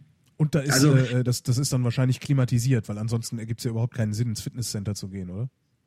Ne, das Ding ist klimatisiert, aber ähm, morgens, also es gibt hier eine, man glaubt gar nicht, wie viel Aerobic und, und, Fitness es in Laos gibt. Also wer hier morgens um 5 Uhr losgeht, der wird feststellen, dass die Stadt extrem voll ist mit Leuten, die hier Fahrrad fahren oder äh, Hula-Hoop-Reifen sind hier gerade extrem in. So, aber große Hula-Hoop-Reifen, weil die alle langsam Speckbauch bekommen, weil sie natürlich nicht nur Reis essen, sondern anfangen Milch und solche Sachen zu verköstigen und Aha. dicker werden. Und äh, also Fitness ist ein ganz großes Thema hier. Und weil das am besten geht, wenn es kalt ist, macht man das eben morgens um fünf oder um sechs. Und wenn ich hier um sechs mit, mit, dem Hund spazieren gehe und wenn wir dann an Mekong fahren, weil da ist ein schöner Park, da sehen wir extrem viele Leute, die da laufen, spazieren, rennen, Fahrrad fahren, Fußball spielen, Badminton spielen, solche Sachen, bis hin zu organisierten Aerobic-Events äh, abends, so um fünf, sechs Uhr, stehen dann große Lautsprecher da und dann hast du so 300 Leute, die Aerobic machen. Uah. Na, ausschließlich. Das hat was Gruseliges, finde ich. Ja, gibt es in Phnom Penh oder Vietnam auch und in China und also in ganz Asien ist es mittlerweile ziemlich verbreitet, dass die da alle ihren Workout machen. Ja. Aber da halten die sich fit. Also ich finde das schon extrem. Das sind so Sachen, die zum Beispiel ganz schnell passieren. Ne? So dass, dass die sofort so vom Reisfeld in den Jogginganzug springen, sozusagen. So wie sie halt eben vom, vom, vom Ochsen in, in, direkt in, in, in, so einen Hilux Pickup gesprungen sind. Das geht, komischerweise. Und andere Sachen dauern extrem lang. Das ist, ich glaube, es hat das, da, damit was zu tun, ob man selber einen unmittelbaren Vorteil von solchen Sachen hat. Gute These. Ja. Ist ja, äh, ist auch in, in Westeuropa nicht anders, ne? Also wenn ich, wenn ich einen Vorteil davon habe, bin ich bereit, mich sofort umzugewöhnen, egal an welche neuen Verhältnisse. Ähm, wenn ich, ja, Nachteil, wenn ich keinen, ich muss doch nicht mal keinen, keinen, also ich muss doch nicht mal Nachteil haben, aber wenn ich keinen Vorteil davon habe, dass sich irgendetwas ändert, dann äh, will ich eigentlich auch gar nicht, dass es sich ändert. Ist ganz interessant. Ja, und hier sind diese Vorteile halt extrem, äh, liegen extrem auf der Hand. Ne? Ja. Also wenn ich hier ein Auto habe, dann habe ich so viel, dann kann ich nach Thailand fahren zum Einkaufen und billig einkaufen oder ich kann meine Verwandten besuchen oder wenn es hier, so krass, wenn es hier einen Unfall gibt, wo zwei Autos verwickelt sind, dann, dann liest man oft, dass es äh, vier Tote gab, zehn Schwerverletzte, 13 Leichtverletzte und vier weitere nicht verletzt waren. Weil die alle da drin saßen oder? Äh, ja, da sitzt eben, da sitzen zehn Leute auf der Ladefläche von so einem Pickup. Okay. Und wenn der irgendwo gegenknallt, dann sind die fast alle tot immer. Oder extrem schwer verletzt, weil dann natürlich keiner angeschnallt ist. Habt ihr da eigentlich ein Drogenproblem? Also ich habe damals, äh, als ich in Thailand war, wie gesagt, äh, zehn Jahre her, ähm, da hieß es, dass, dass, dass gerade so aus dem Norden äh, irgendwie so ein, so ein, wie hieß denn das Zeug? Das war irgendein Aufputschmittel, was da so rüber geschwappt ist, wo praktisch jeder LKW-Fahrer drauf war. Was ja, Jabba und Eis sind hier das Jabba, genau, so hieß das, ja. genau. Also ähm, es gibt ein Drogenproblem, ähm, auch in Laos gibt es Drogenabhängige, es werden auch nicht weniger, sondern mehr und die werden auch gewalttätiger und da gibt es immer mehr Beschaffungskriminalität. Ähm, ähm, in in äh, Thailand oder Vietnam ist es auch so. Also das ist in allen Ländern so und vor allem da, wo Drogen auch produziert werden. Und wir leben hier im goldenen Dreieck. Also die, ich glaube, Marihuana-Produktion, auch Opiumproduktion ist wieder größer geworden in Laos, weil das alles nicht so funktioniert hat mit, mit äh, Mais statt Opium oder solche Sachen. Ähm, das ist nach wie vor ein Problem. Also es wird nicht nur für den Weltmarkt produziert, sondern Amphetamine und so ein Zeug, alle möglichen Pillen. Die Thailänder haben gerade wieder, äh, ich weiß nicht, wie viele Millionen Pillen äh, beschlagnahmt und in Laos bin ich mal mit dem Hund hier spazieren gegangen und plötzlich stand ich vor einem so, so 10 mal 10 mal 10 Meter äh, Drogenberg, den sie dann äh, am Nachmittag verbrannt haben als Teil einer Anti-Drogen-Kampagne. War aber cool, da waren nur zwei Polizisten, also die hätte ich erschießen können und dann wäre ich hier mit, mit 400 Millionen ähm, Euro Kokain irgendwie weglaufen können oder Ja, sowas. dann hättest du dir halt irgendwie eine Insel im, eine Insel im ja. Golf kaufen können, ne? Ja, kommst halt nicht weit, das ist das Problem. okay, stimmt. Aber also es ist schon ein Problem. Und das andere ist, wir haben hier in Laos, äh, gibt es einen Ort, der heißt Wang Vieng. Das ist sehr lauschig in den Bergen gelegen und der ist leider von Backpackern entdeckt worden und die haben da eine Partystadt draus gemacht. Oh Gott. Und, das ist, und dort gibt es extrem viel Drogen und äh, äh, die haben diese Stadt also äh, zerstört, mehr oder weniger. Also die sind nur am Saufen und irgendwelche Drogen nehmen, sind auch äh, Schoolies. Schoolies sind die, die gerade mit der Highschool in Australien fertig sind mhm. und dann hierher kommen. Und da gab es, also da gibt es auch extrem viel Tote. Ja, klingt, ein bisschen, klingt ein bisschen wie Kopangan. Ja, so in der Richtung. Ja, ja, ja. ist, ist, es auch. Und die, jetzt gab es zu viele Tote und es gab vor allem in Australien äh, äh, extrem schlechte Publicity und jetzt hat wohl die laotische Regierung ein paar der Bars geschlossen und hoffen mal, dass das ein bisschen besser wird. Ist übrigens auch so ein Thema. Man liest in Deutschland relativ wenig davon, wie viele Menschen sterben. Ausländer sterben in Asien. Der kanadische Botschafter in Thailand schickt jedes Jahr 50 Särge nach Hause. Ja. Der Kanada. Sind das, sind das alte, also sind das, sind das Rentner, die äh, dann einfach irgendwie verstorben sind oder sind das Backpacker, die es übertrieben haben? Äh, beides, ja. ja. Also es sind, äh, der, der Klassiker ist äh, Herzinfarkt und Verkehrsunfall. Oder ja, also ja, Verkehrsunfall oder andere Alkohol-related äh, äh, äh, Accidents. Stimmt wirklich, darüber habe ich noch nie was gelesen, ehrlich gesagt. Nein. Man liest, das Problem ist, in Deutschland liest du immer nur davon, wenn ein Deutscher betroffen wird. Ja. Weil es interessiert keinen nicht. in Deutschland, dass ein Australier in Wang Vieng ersoffen ist. Ne? Na, selbst dann lese ich das nicht. Also es sterben ja reihenweise Deutsche irgendwo in, in, in, Südostasien, sei es auf Partys oder eben Rentner. Aber das ist nie so, dass ich jemals in der Zeitung irgendwo gesehen hätte, irgendwie so eine, mal eine Statistik. Wie viele Deutsche sind denn eigentlich dieses Jahr im Ausland ums Leben gekommen? Ja, es ist auch extrem schwer, die, die zu bekommen. Ähm, wir wissen es, weil meine Frau äh, mit äh, ihr Unternehmen auch mit, mit äh, Krankenversicherungen zusammenarbeitet und dann hier immer die Abwicklung macht. Und die hat zum Teil schon extrem eklige Sachen erlebt. Also die muss dann immer zu der Beerdigung, weil es die Verwandten kein Geld haben. Oder die muss zum Teil hier in die Gerichtsmedizin und dann die Leichen angucken. Und man muss hier wissen, dass die hier keine Kühlhäuser haben. Oh. Und hier so ein Franzosen neulich schon zwei Wochen da lag. Und das ist dann nicht so lecker.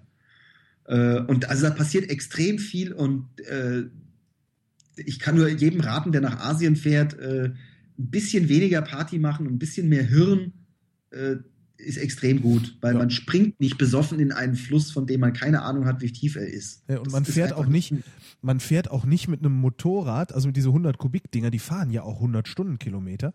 Ja. Ähm, und ich weiß jetzt nicht, wie es in Laos ist. In Thailand ist Linksverkehr.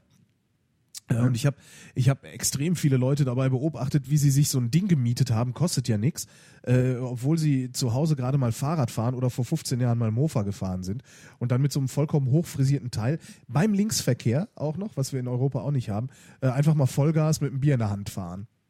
Ja, Klassiker, also, auch in Laos. Also, also hier ist zwar Rechtsverkehr, aber äh, Vietnam habe ich, ich glaube, in Vietnam habe ich drei tote äh, Ausländer gesehen, bei, nur bei mir im Viertel. Und ja. es war immer der gleiche, es waren besoffene, junge ähm, Westler, die als Lehrer sich so ein bisschen Geld verdient haben, als Englischlehrer und dann Party gemacht haben und sind alle besoffen nachts nach Hause gefahren, viel zu schnell und äh, äh dann kam halt der große Laster und das war's dann. Also das ist das ist schon gefährlich, also richtig gefährlich. Ja, das, das, da, wird von den meisten auch sowas wie, wie Verkehrsregeln und sowas gelten da ja äh, im Zweifelsfall halt nicht und, und vor allen Dingen nicht, wenn du ein Motorradfahrer bist und da ein LKW kommt, weil der denkt sich halt, ja, leck mich. Ja, also ich muss sagen, äh, das, was, was mir am, am, zum Überleben hilft in, in Asien, ist die Tatsache, dass ich ganz am Anfang mal früher Computerspiele gespielt habe. So, weißt du, diese, diese äh, Space Invaders oder sowas, wo ja. plötzlich drei Millionen Raumschiffe auf dich zukommen und du musst ausweichen. Und so ungefähr fahre ich hier äh, Moped.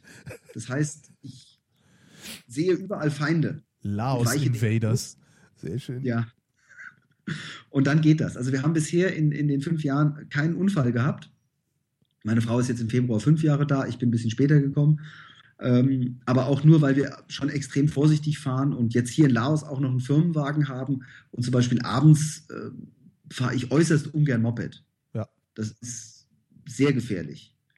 Ähm, in Kambodscha haben die zum Teil nachts das Licht ausgemacht, um Sprit zu sparen. Super Idee. Super. Ja. ja, da muss man ein bisschen aufpassen. Aber das macht, äh, ein Stück weit macht es den Charme aus, wenn man es weiß. Also ja. äh, wir verzweifeln eben, weil du gefragt hast, wenn wir jeden Tag hier verzweifeln würden, dann würden wir es nicht aushalten. Viele solche Sachen nehmen wir extrem gelassener und auch wir sind auch extrem gelassener geworden hier. Ähm, heißt nicht, dass wir es nicht gerne schneller hätten, aber Gelassenheit kann man in Asien extrem gut lernen, weil du andererseits äh, sonst ausflippst. Dazu reicht übrigens auch schon ein längerer Urlaub, also äh, vier Wochen, vier Wochen und du hast das mit der Gelassenheit verinnerlicht. Also nach vier Wochen läuft man langsamer, finde ich. Ja, und in Laos nochmal extrem langsamer. Und übrigens, also muss ich noch sagen, wer in Deutschland jemals ein Bier Lao sieht, sofort kaufen. Das ist das beste Bier, was man machen kann. Ähm, zum Teil auch, weil es immer noch deutscher Hopfen ist, der hier ins Bierlau geht. Äh, und ich glaube, deutsche Hefe und vor allem die Anlage äh, deutsche Technologie hat und der Braumeister in Laos ein Laote ist, der aber in Dresden gelernt hat und fließend Deutsch spricht. Geil. Das ist dann so ein ja. bisschen wie, wie dieses Tsingtao aus äh, äh China, das ist ja auch eine deutsche Brauerei. Ne? Die, ist, die ist dann auch irgendwann mal zur Kolonialzeit, äh, haben die Deutschen eine Brauerei hingebaut und die Chinesen äh, haben die einfach übernommen und bauen jetzt weiter dieses Bier. Das heißt, wenn du hier in Deutschland Tsingtao trinkst, ist es im Grunde ein deutsches Bier. Ja, der Unterschied ist, dass halt mit Reis hier gebraut wird. Ne? Ah. Ja, und das Bier Lao hat halt einen bestimmten Reisanteil, der in Deutschland verboten ist obwohl es Unsinn ist, aber in Deutschland darfst du ein, ein Bier nicht mit Reis brauen. Aber hier in Asien wird es halt so gemacht. Und deswegen ist es ein extrem gutes Bier. Und das Bierlao ist in Asien der absolute Renner. Also ähm, Bierlao, ich glaube, die Laoten sind mittlerweile in den Top 10, jetzt mit der neuen Produktionsanlage, in den Top 10, was den Pro-Kopf-Verbrauch angeht. Wow. Da muss ich mal gucken, das wird es in Berlin doch irgendwo geben. Hier gibt es doch jeden Scheiß. Also in einem Asialaden sollte es vorhanden sein. Wahrscheinlich extrem teuer, aber man gönnt sich ja sonst nicht. Ja, ich meine, und wenn es einen Zehner kostet, dann hat man es wenigstens einmal im Leben getrunken. Hinfliegen, um es zu trinken, ist teurer. Ja, Thomas. Also es sollte zumindest, die, ich habe jetzt gerade gesehen, die versuchen jetzt, also Dosen gibt es auf jeden Fall und sie wollen jetzt anfangen, Flaschen nach, nach Deutschland zu bringen. Ja. Deutschland ist immer noch ein ziemlich großer Handelspartner für Laos. Und äh, ich bin neulich mit jemandem hier spazieren gegangen und da kommt ein besoffener Regierungsangestellter aus einem Restaurant mittags um zwei rausgestolpert, hickehacke zu, aber hat so eine Uniform an, ne? weil die Regierungsbeamten alle hier Uniform tragen. Und äh, der sprach uns an, erst auf Englisch und dann fragt er, wo ich herkomme und ich sage aus, aus Deutschland und dann sprach der Deutsch mit mir. Und der hat halt mal in, äh, ich glaube, Magdeburg studiert. Sowas ist dann halt irritierend. Sowas ist mir in Spanien mal passiert, dass ich, dass ich äh, äh, gefragt habe, was ein Bier kostet und der Typ hat mir in breitestem Kölsch geantwortet. Ähm. Und stellt ja, sich halt auch also raus, der, war, der, halt war sogar, der war damals sogar Busfahrer. Also war ein ja. Spanier, der 20 Jahre in Deutschland als Busfahrer gearbeitet hat, witzigerweise bei genau dem Busunternehmen, das die Schulbusse betrieben hat, mit denen ich zur Schule gefahren bin. ist ja cool. Sowas passiert manchmal, ja. Ja, die Welt ist ein extremes Dorf. Also gerade so die, als ich hier mit ankam in Laos mit meinen Hunden am Flughafen, hat der, der, der Zollbeamte auch Deutsch mit mir gesprochen. Der laotische Zollbeamte, als er gesehen hat, dass ich aus Deutschland komme. Das fand ich schon extrem nett. Fühlt man sich so ein bisschen zu Hause, ja. Nee, das nicht. Also ich, sondern es ist einfach, das, sind, das meine ich so mit, mit, äh, wenn man nichts erwartet. Ach so, ich okay. erwarte, dass der laotisch mit mir spricht ich freue mich, wenn er mich auf Englisch begrüßt ja. und ich flippe geradezu aus, wenn der plötzlich meine Sprache spricht, weil ich es einfach witzig und toll finde. Ähm, ich weiß nicht, ob ich. Ich bin natürlich Deutscher und ich muss auch leider zur deutschen Botschaft, wenn ich einen Pass brauche und solche Sachen. Aber äh, ich weiß nicht wirklich alle Namen der deutschen Nationalmannschaft. Ähm, nicht alle, nicht alle Hauptstädte der Bundesländer, genau. Ja, die kriege ich noch hin. Aber mein erstes Oktoberfest in meinem Leben, das ich besucht habe, war in Phnom Penh. Und meine erste Schweinshaxe habe ich hier in Laos gegessen. Äh, wo du sagtest, du musst zum deutschen, äh, zur deutschen Botschaft. Äh, aber hast du da, brauchst du eigentlich irgendwie sowas wie eine Aufenthaltsgenehmigung oder kannst du da einfach wohnen? Oh, nein, nein, nein. Das ist, das ist also für alle, die auswandern, um das nochmal, ja, genau. äh, Arbeit suchen, weil wenn man eine ordentliche Arbeit hat, dann kriegt man auch in diesen Ländern eine Aufenthaltsgenehmigung. Wenn man die nicht hat, wird es schwierig. In Kambodscha kann man noch mit viel Geld noch rumkommen. In Vietnam ist es fast unmöglich, da noch praktisch illegal zu leben. Äh, in Thailand wird es auch immer, immer schwieriger und auch in Laos ist es nicht einfach. Das heißt, man muss in der Regel immer eine Arbeit nachweisen. In seltenen Fällen kann man so eine Art äh, Retirement-Visa bekommen. Äh, in Thailand geht es zum Beispiel, da musst du irgendwie, ich weiß nicht wie viel, 100.000 Dollar auf, auf die Bank legen, als Sicherheit sozusagen. Mhm. Und dann kannst du da als Rentner wohnen. Aber in den anderen Ländern brauchst du eine Aufenthaltsgenehmigung und die Vietnamesen äh, ändern dieses Gesetz auch jeden Tag. Ähm, da ist es extrem schwierig, die zu bekommen. Und da haben auch viele sind auch total rausgeschmissen worden oder mussten gehen. In Thailand gibt es viele, die einen sogenannten Visa-Run machen müssen. Die müssen ja. dann das Land immer verlassen, Stempel kriegen. Ähm, gibt es noch eine schöne Geschichte als Laos zum Visa-Run? Das ist noch was Erheiterndes vielleicht. Was Erheiterndes zum Abschluss? ja, aber extrem coole Sache. Also ein südafrikanischer junger Mann, der in Thailand lebte als Lehrer, äh, musste nach Laos, um eben ein, ein neues Visum zu bekommen. Das heißt, er muss nach Laos einreisen, hier zur thailändischen Botschaft ein neues Visum beantragen und muss dann am nächsten Morgen dieses Visum abholen. So, und wo er nun schon mal in Laos war, hat er sich gedacht, er guckt mal, was hier so an jungen Leuten ist und hat ein paar Ausländer getroffen und die haben mächtig Party gemacht und er hat dann auch eine junge Laotin kennengelernt an diesem Abend und ist dann irgendwann äh, gegen zwei Uhr nachts, glaube ich, hickehacke zu mit ihr zurück zu seinem Gasthaus. Zumindest dachte er, dass das das Gasthaus ist, wo er hinfährt. Am nächsten Morgen weckt ihn dieses laotische Mädel auf und sagt, er soll bitte sofort aufstehen, die Polizei sei da. Und er hat sich gefragt, was macht denn bitte die Polizei in meinem Gasthaus? Es stellte sich heraus, dass das nicht sein Gasthaus war, sondern dass er sich auf dem Sofa in der Residenz des kambodschanischen Botschafters befand. Und er hatte keine Ahnung, wie er da reingekommen ist. Auch seine Freundin hatte keine Ahnung. Sie sagen, es sei dunkel gewesen und äh, äh, sie dachten, es wäre das Gasthaus und sie, es wäre alles offen gewesen. Aha. Der kambodschanische Botschafter hat sich großzügig gezeigt und gesagt, er stellt keine Anzeige. Die Laoten wollten das nicht so einfach haben und haben den erstmal einen Monat hier in den Knast geschmissen. Ach Scheiße. Und ein Freund von ihm hat dann auf Facebook äh, seinen Account bekommen praktisch und hat dann ein bisschen um Hilfe gebeten und, und dann kam der äh, südafrikanische Botschafter aus Thailand, glaube ich, hierher und hat das versucht zu arrangieren. Und es gab dann auf Facebook auf der Seite dann von dem Freund immer Updates und dann kam er nach einem Monat raus, ist dann zurück nach Südafrika, hat auf Facebook dann geschrieben, ach, schön wieder hier zu sein. Und dann kam eine Antwort von irgendeiner Freundin aus, aus Durban von ihm. Und die schrieb dann so, wieso, was war? Da, da fällt mir auch noch eins ein. Ein Freund von mir hat mal erzählt, ich weiß gar nicht, ob das, ob das Laos war. Ähm, er ist irgendwo auf der Einreise, bei der Einreise gefragt worden, ob er vorhat, mit einer einheimischen Geschlechtsverkehr zu unternehmen. Ähm, und wenn er das vorgehabt hätte, hätte er nochmal einen besonderen Admission-Fee zahlen müssen und einen Stempel in den Pass gekriegt. Hast du davon schon mal gehört? Äh, nein, also in Laos ist es gesetzlich sogar verboten, Geschlechtsverkehr mit Laotinnen zu haben, die nicht deine Ehefrau sind. Ja. Was nicht bedeutet, dass es nicht passiert. Ja, ja, Ähm, ich, In Thailand äh, wäre es eher andersrum. Genau. Nach dem Prinzip, warum wollen sie keinen Geschlechtsverkehr mit Thailänderinnen haben? Mhm. Nein, stimmt nicht. Also, hm. Also nee, weiß ich nicht. Äh, grundsätzlich sind das hier alles asiatische Kulturen, in denen über sowas nicht gesprochen wird. ja. Ähm, das, und von daher könnte kann ich mir auch gar nicht so richtig vorstellen, dass das irgendwie einen Passstempel oder sowas gibt. Ähm, gleichwohl ist so diese Sexindustrie in Thailand natürlich ein Fall. In Laos ist es eher ein, ein innerlaotisches Problem. Also es gibt hier keinen Sextourismus oder sowas. Und auch in Vietnam ist es eher ein innervietnamesisches Problem, wenn es denn ein Problem ist. Also es ist ja auch eine gewisse Industrie. Vielleicht noch, da gibt es noch diese Geschichte, dass man in, in Asien immer diese alten, fetten Säcke aus, aus Europa oder die weißen alten Männer sieht, die mit den jungen Dingern da rumgehen. Naja, in Pattaya sieht man die wirklich. Ne? Ja, die sieht man überall. Ah, ja. Ähm, ich habe eine laotische Nachbarin, die ist 31 Jahre alt, die hat, ihre Mutter kommt aus Champasak im Süden, die hat dort ein Reisfeld, die ist irgendwann vor sechs Jahren, glaube ich, nach Vientiane, hat dann vier Jahre hier in der Textilfabrik gearbeitet und T-Shirts zusammengenäht. Und die sagt, ich will einen Ausländer, einen westlichen Ausländer als Freund oder als Ehemann, der muss aber mindestens 50 Jahre alt sein. Sagt sie. Sie ist 31 jetzt. Begründet sie das auch?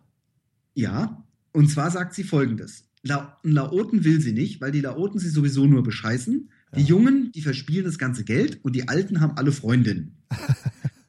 sagt sie. Ja. Sie sagt, ein, ein junger Ausländer, der wird nicht hier lange bleiben. Der will mich für eine kurze Zeit, will ein bisschen Spaß haben und dann geht er wieder zurück in sein Land.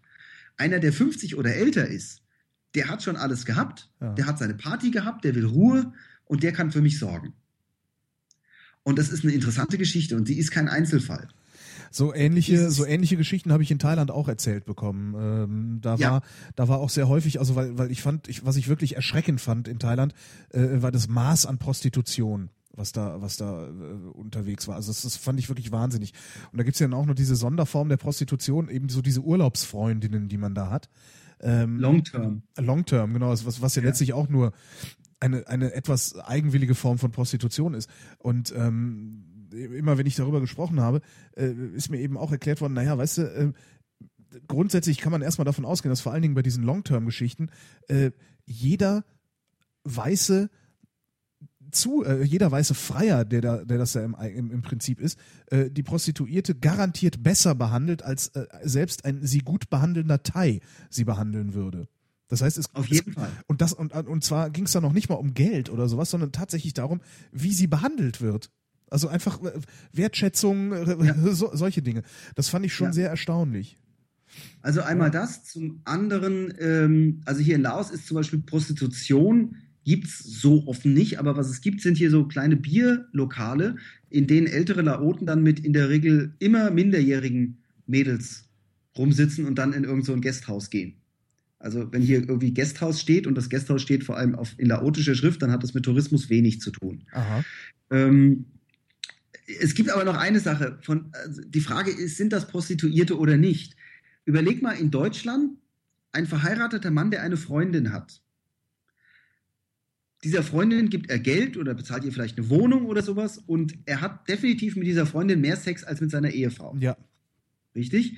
Jetzt ist die Frage, ist das eine Prostituierte oder nicht? das ist das ist wirklich die große Frage. Also es ist äh, in dem Moment, in dem Moment, wo es wo es wo es ich sag mal in so einem touristischen Rahmen stattfindet, äh, da würde ich davon Prostitution sprechen. Ähm, darüber hinaus, aber wenn wenn es wirklich so ein einheimischen Hm. Ding ist, würde ich mir gar nicht anmaßen, das zu beurteilen. Also, Also, vor allen Dingen, wenn es jetzt ja, äh, minderjährig Kurschatten. Mhm. Was ist denn der Kurschatten? Das ist der Kurschatten, sowas ähnliches. ne? Also es gibt ja auch hier, äh, das Phänomen in Deutschland zum Beispiel ist, äh, dass, äh, äh, also weiß ich auch von einem Freund, der äh, lebt und arbeitet in Frankfurt am Main, verdient sehr viel Geld, kommt aus, einem, aus, aus, aus einer Kleinstadt äh, in Mecklenburg-Vorpommern. Und der sagt eben auch, naja, es ist, es ist halt gang und gäbe, dass, dass die von uns, also die da aus dieser Kleinstadt stammen, die es im Westen zu was gebracht haben, die unterhalten sich halt eine Freundin in der Heimatstadt, zahlen der irgendwie so eine Einraumwohnung, äh, Ja. äh, geben der ein paar Geschenke, die hat sowieso keinen Job, äh, sitzt da rum äh, auf Hartz IV, hat nichts Besseres zu tun und wartet dann halt auf, auf den Typen, wenn er dann äh, sich mal bequemt, am Wochenende vorbeizukommen. Ähm, Genau, also das ist letztendlich ist das auch Prostitution, wenn man so will. ja, Beziehungsweise keine. Also, ne, also ja oder eben es ist nicht, halt, ne? es ist halt wirklich ein Definitionsproblem, was man hat. Also wo es schwierig wird, ist dann, wenn es mit Minderjährigen ist, wobei selbst da kann ich nicht beurteilen, wie, wie ich sag mal, die laotische Seele äh, drauf ist, wie die das verkraften. Also äh, ob das, ob das, äh, ja, ich kann es nicht beurteilen, ehrlich gesagt. Also was ich, was ich, was ich beurteilen kann, ist, wenn irgendwie äh, der, der fette weiße Mann nach Pattaya fliegt und sich da eine 14-Jährige sucht. Also da ist dann ist bei mir die Grenze äh, lange überschritten. Aber wie das Ja. jetzt, wie du sagst mit den Laoten, äh, dass da meistens äh, alte Laoten mit Minderjährigen sitzen, ich, ist das ein Problem oder ist das keins? das ist ein Problem und das ist, also Kinderprostitution ist zu 90 oder also zu 90 Prozent ein asiatisches Problem. Ach, Und zu 95 Prozent ist es ein, ein Domestic Problem. Die meisten Kinder, die, die Kinderprostitution in Kambodscha findet statt unter Kambodschanern. Das Problem ist nur, dass, dass, dass ich dafür in Deutschland keine Spendengelder bekomme. ja. Also suche ich mir die drei, vier, fünf, sechs, sieben Fälle, wo es natürlich auch einen Europäer gibt, der Kinderprostitution macht und macht daraus eine große Geschichte. Ich habe mal einen Artikel geschrieben und es hat extrem lang gedauert, überhaupt Zahlen dazu zu bekommen. Wie groß, also wie, wie ist der Anteil der kambodschanischen Freier an der Kinderprostitution oder der vietnamesischen oder der koreanischen? Ähm, in, in Kambodscha war es so, dass, also ich, die genauen Zahlen weiß ich nicht mehr, aber so vom Verhältnis her, dass irgendwie 90 Prozent der Prostitu Prostituierten unter 18 ihre Jungfräulichkeit an, an, an, an Asiaten verloren haben. Oder mehr als 90 so. Es war e extrem. Und das sieht man eben nicht. Wenn ich in Kambodscha, in Phnom Penh, in die Bars gehe, die es da so an der Riverside gibt, da gibt es keine Minderjährigen. Die gibt es irgendwo draußen in den Outskirts und da gehen sowieso kaum Westler hin, sondern da gehen die Koreaner, die Japaner oder eben vor allem die Kambodschaner hin. Und das gleiche ist in Laos der Fall. Ähm, in Thailand würde ich das auch so sagen. Das Problem ist nur, wenn ich halt heute, wenn ich versuche, über Kinderprostitution Prostitution ein Thema zu machen, dann muss ich es, wenn ich in, in Europa wohne, an Europäern festmachen. Na klar, ansonsten sagt jeder Europäer, ja, was habe ich denn damit zu tun? Andere Länder, andere Sitten. Eben. So, also suche ich mir da die drei Fälle aus und dann ist es natürlich, dann brauche ich Bildmaterial. So, und von der Kamera sieht jede 19-Jährige in Thailand, die kann ich auch als 14-Jährige verkaufen. Ja. Aber Und so locker, entstehen ja. Bilder in Köpfen und so entstehen äh, äh, Sachen. Und in Deutschland hat sich, wird sich kein deutsches Medium, und ich habe es versucht, bereit erklären, diesen Geschichten mal wirklich so zu schreiben, wie sie denn tatsächlich auch sind. Nämlich, dass das extrem inner, äh, inländische Probleme sind. Also gerade Kambodscha ist unglaublich. Die, die Vergewaltigungsrate, Domestic Violence in, in, in Kambodscha ist, und, und in Laos ist ein, ein riesengroßes Thema. Auch für NGOs dann übrigens. Und die können nicht zur Polizei gehen, die können zu niemandem gehen, die Frauen, weil das einfach äh, totgeschwiegen wird und weil sie, wenn sie es öffentlich sagen, äh, von der Familie verstoßen werden. Und da kann ich es nachvollziehen, dass irgendwann Leute sagen, für mich ein Weg raus ist einen ausländischen Ehemann. Ja. Und ja, die lieben den dann auch. Und die haben zum Teil auch ein richtig gutes Leben. Und im Übrigen die Ausländer, die mit ihren Frauen hier in Asien leben, äh, die haben mitnichten das große losgezogen. Äh, weil die natürlich hier eine Familie unterstützen müssen, dann auch. Und zwar die komplette Familie, ne? Ja, und Ja. die wollen dann eben, die, die wohnen dann auch nicht mehr in Bangkok oder so, weil da hat sie ja vielleicht gearbeitet. Ich meine, der Klassiker ist schon, ich lerne Bargirl kennen und versuche sie da irgendwie rauszukriegen. Aber raus he heißt dann in, in Thailand eben dann raus ins Isan, hier im Nordosten von Thailand, und da ist nicht mehr ganz so prickelnd. Zumindest Das nicht ist- so wie in Bangkok. Das ist das, was man in, in Europa oder in Deutschland als strukturschwache Region bezeichnet, ne? Ja, genau, Westerwald haben wir bei uns gesagt in Hessen. Und äh, also ähm, das, ich versuche das immer wieder zu sagen, dass das eben das Bild, was man dann oft hat und wenn man so Pattaya und Patong und Phuket und so sieht, ja, natürlich, da findet Prostitution statt, die findet aber bitte auch in anderen äh, Ländern statt.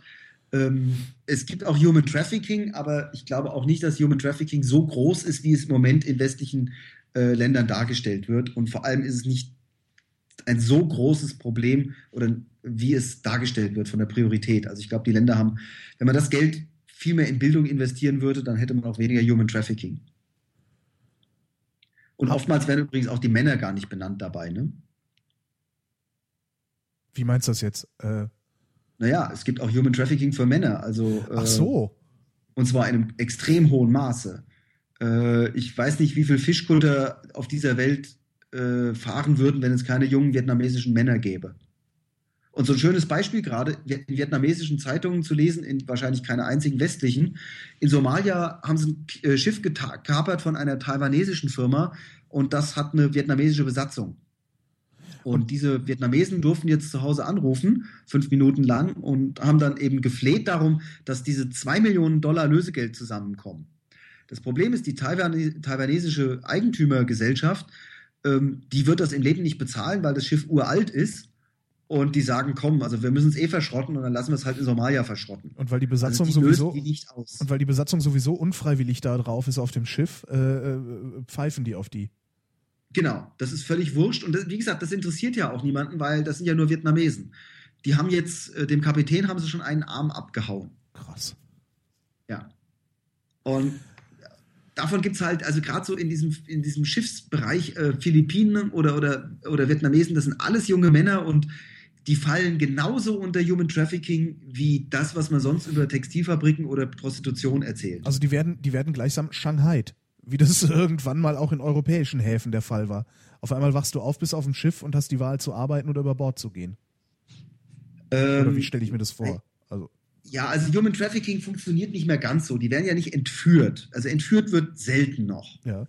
Meistens geht es so, dass irgendeiner in ein Dorf kommt und äh, Arbeitskräfte sucht und dann mehr oder weniger die Wahrheit sagt.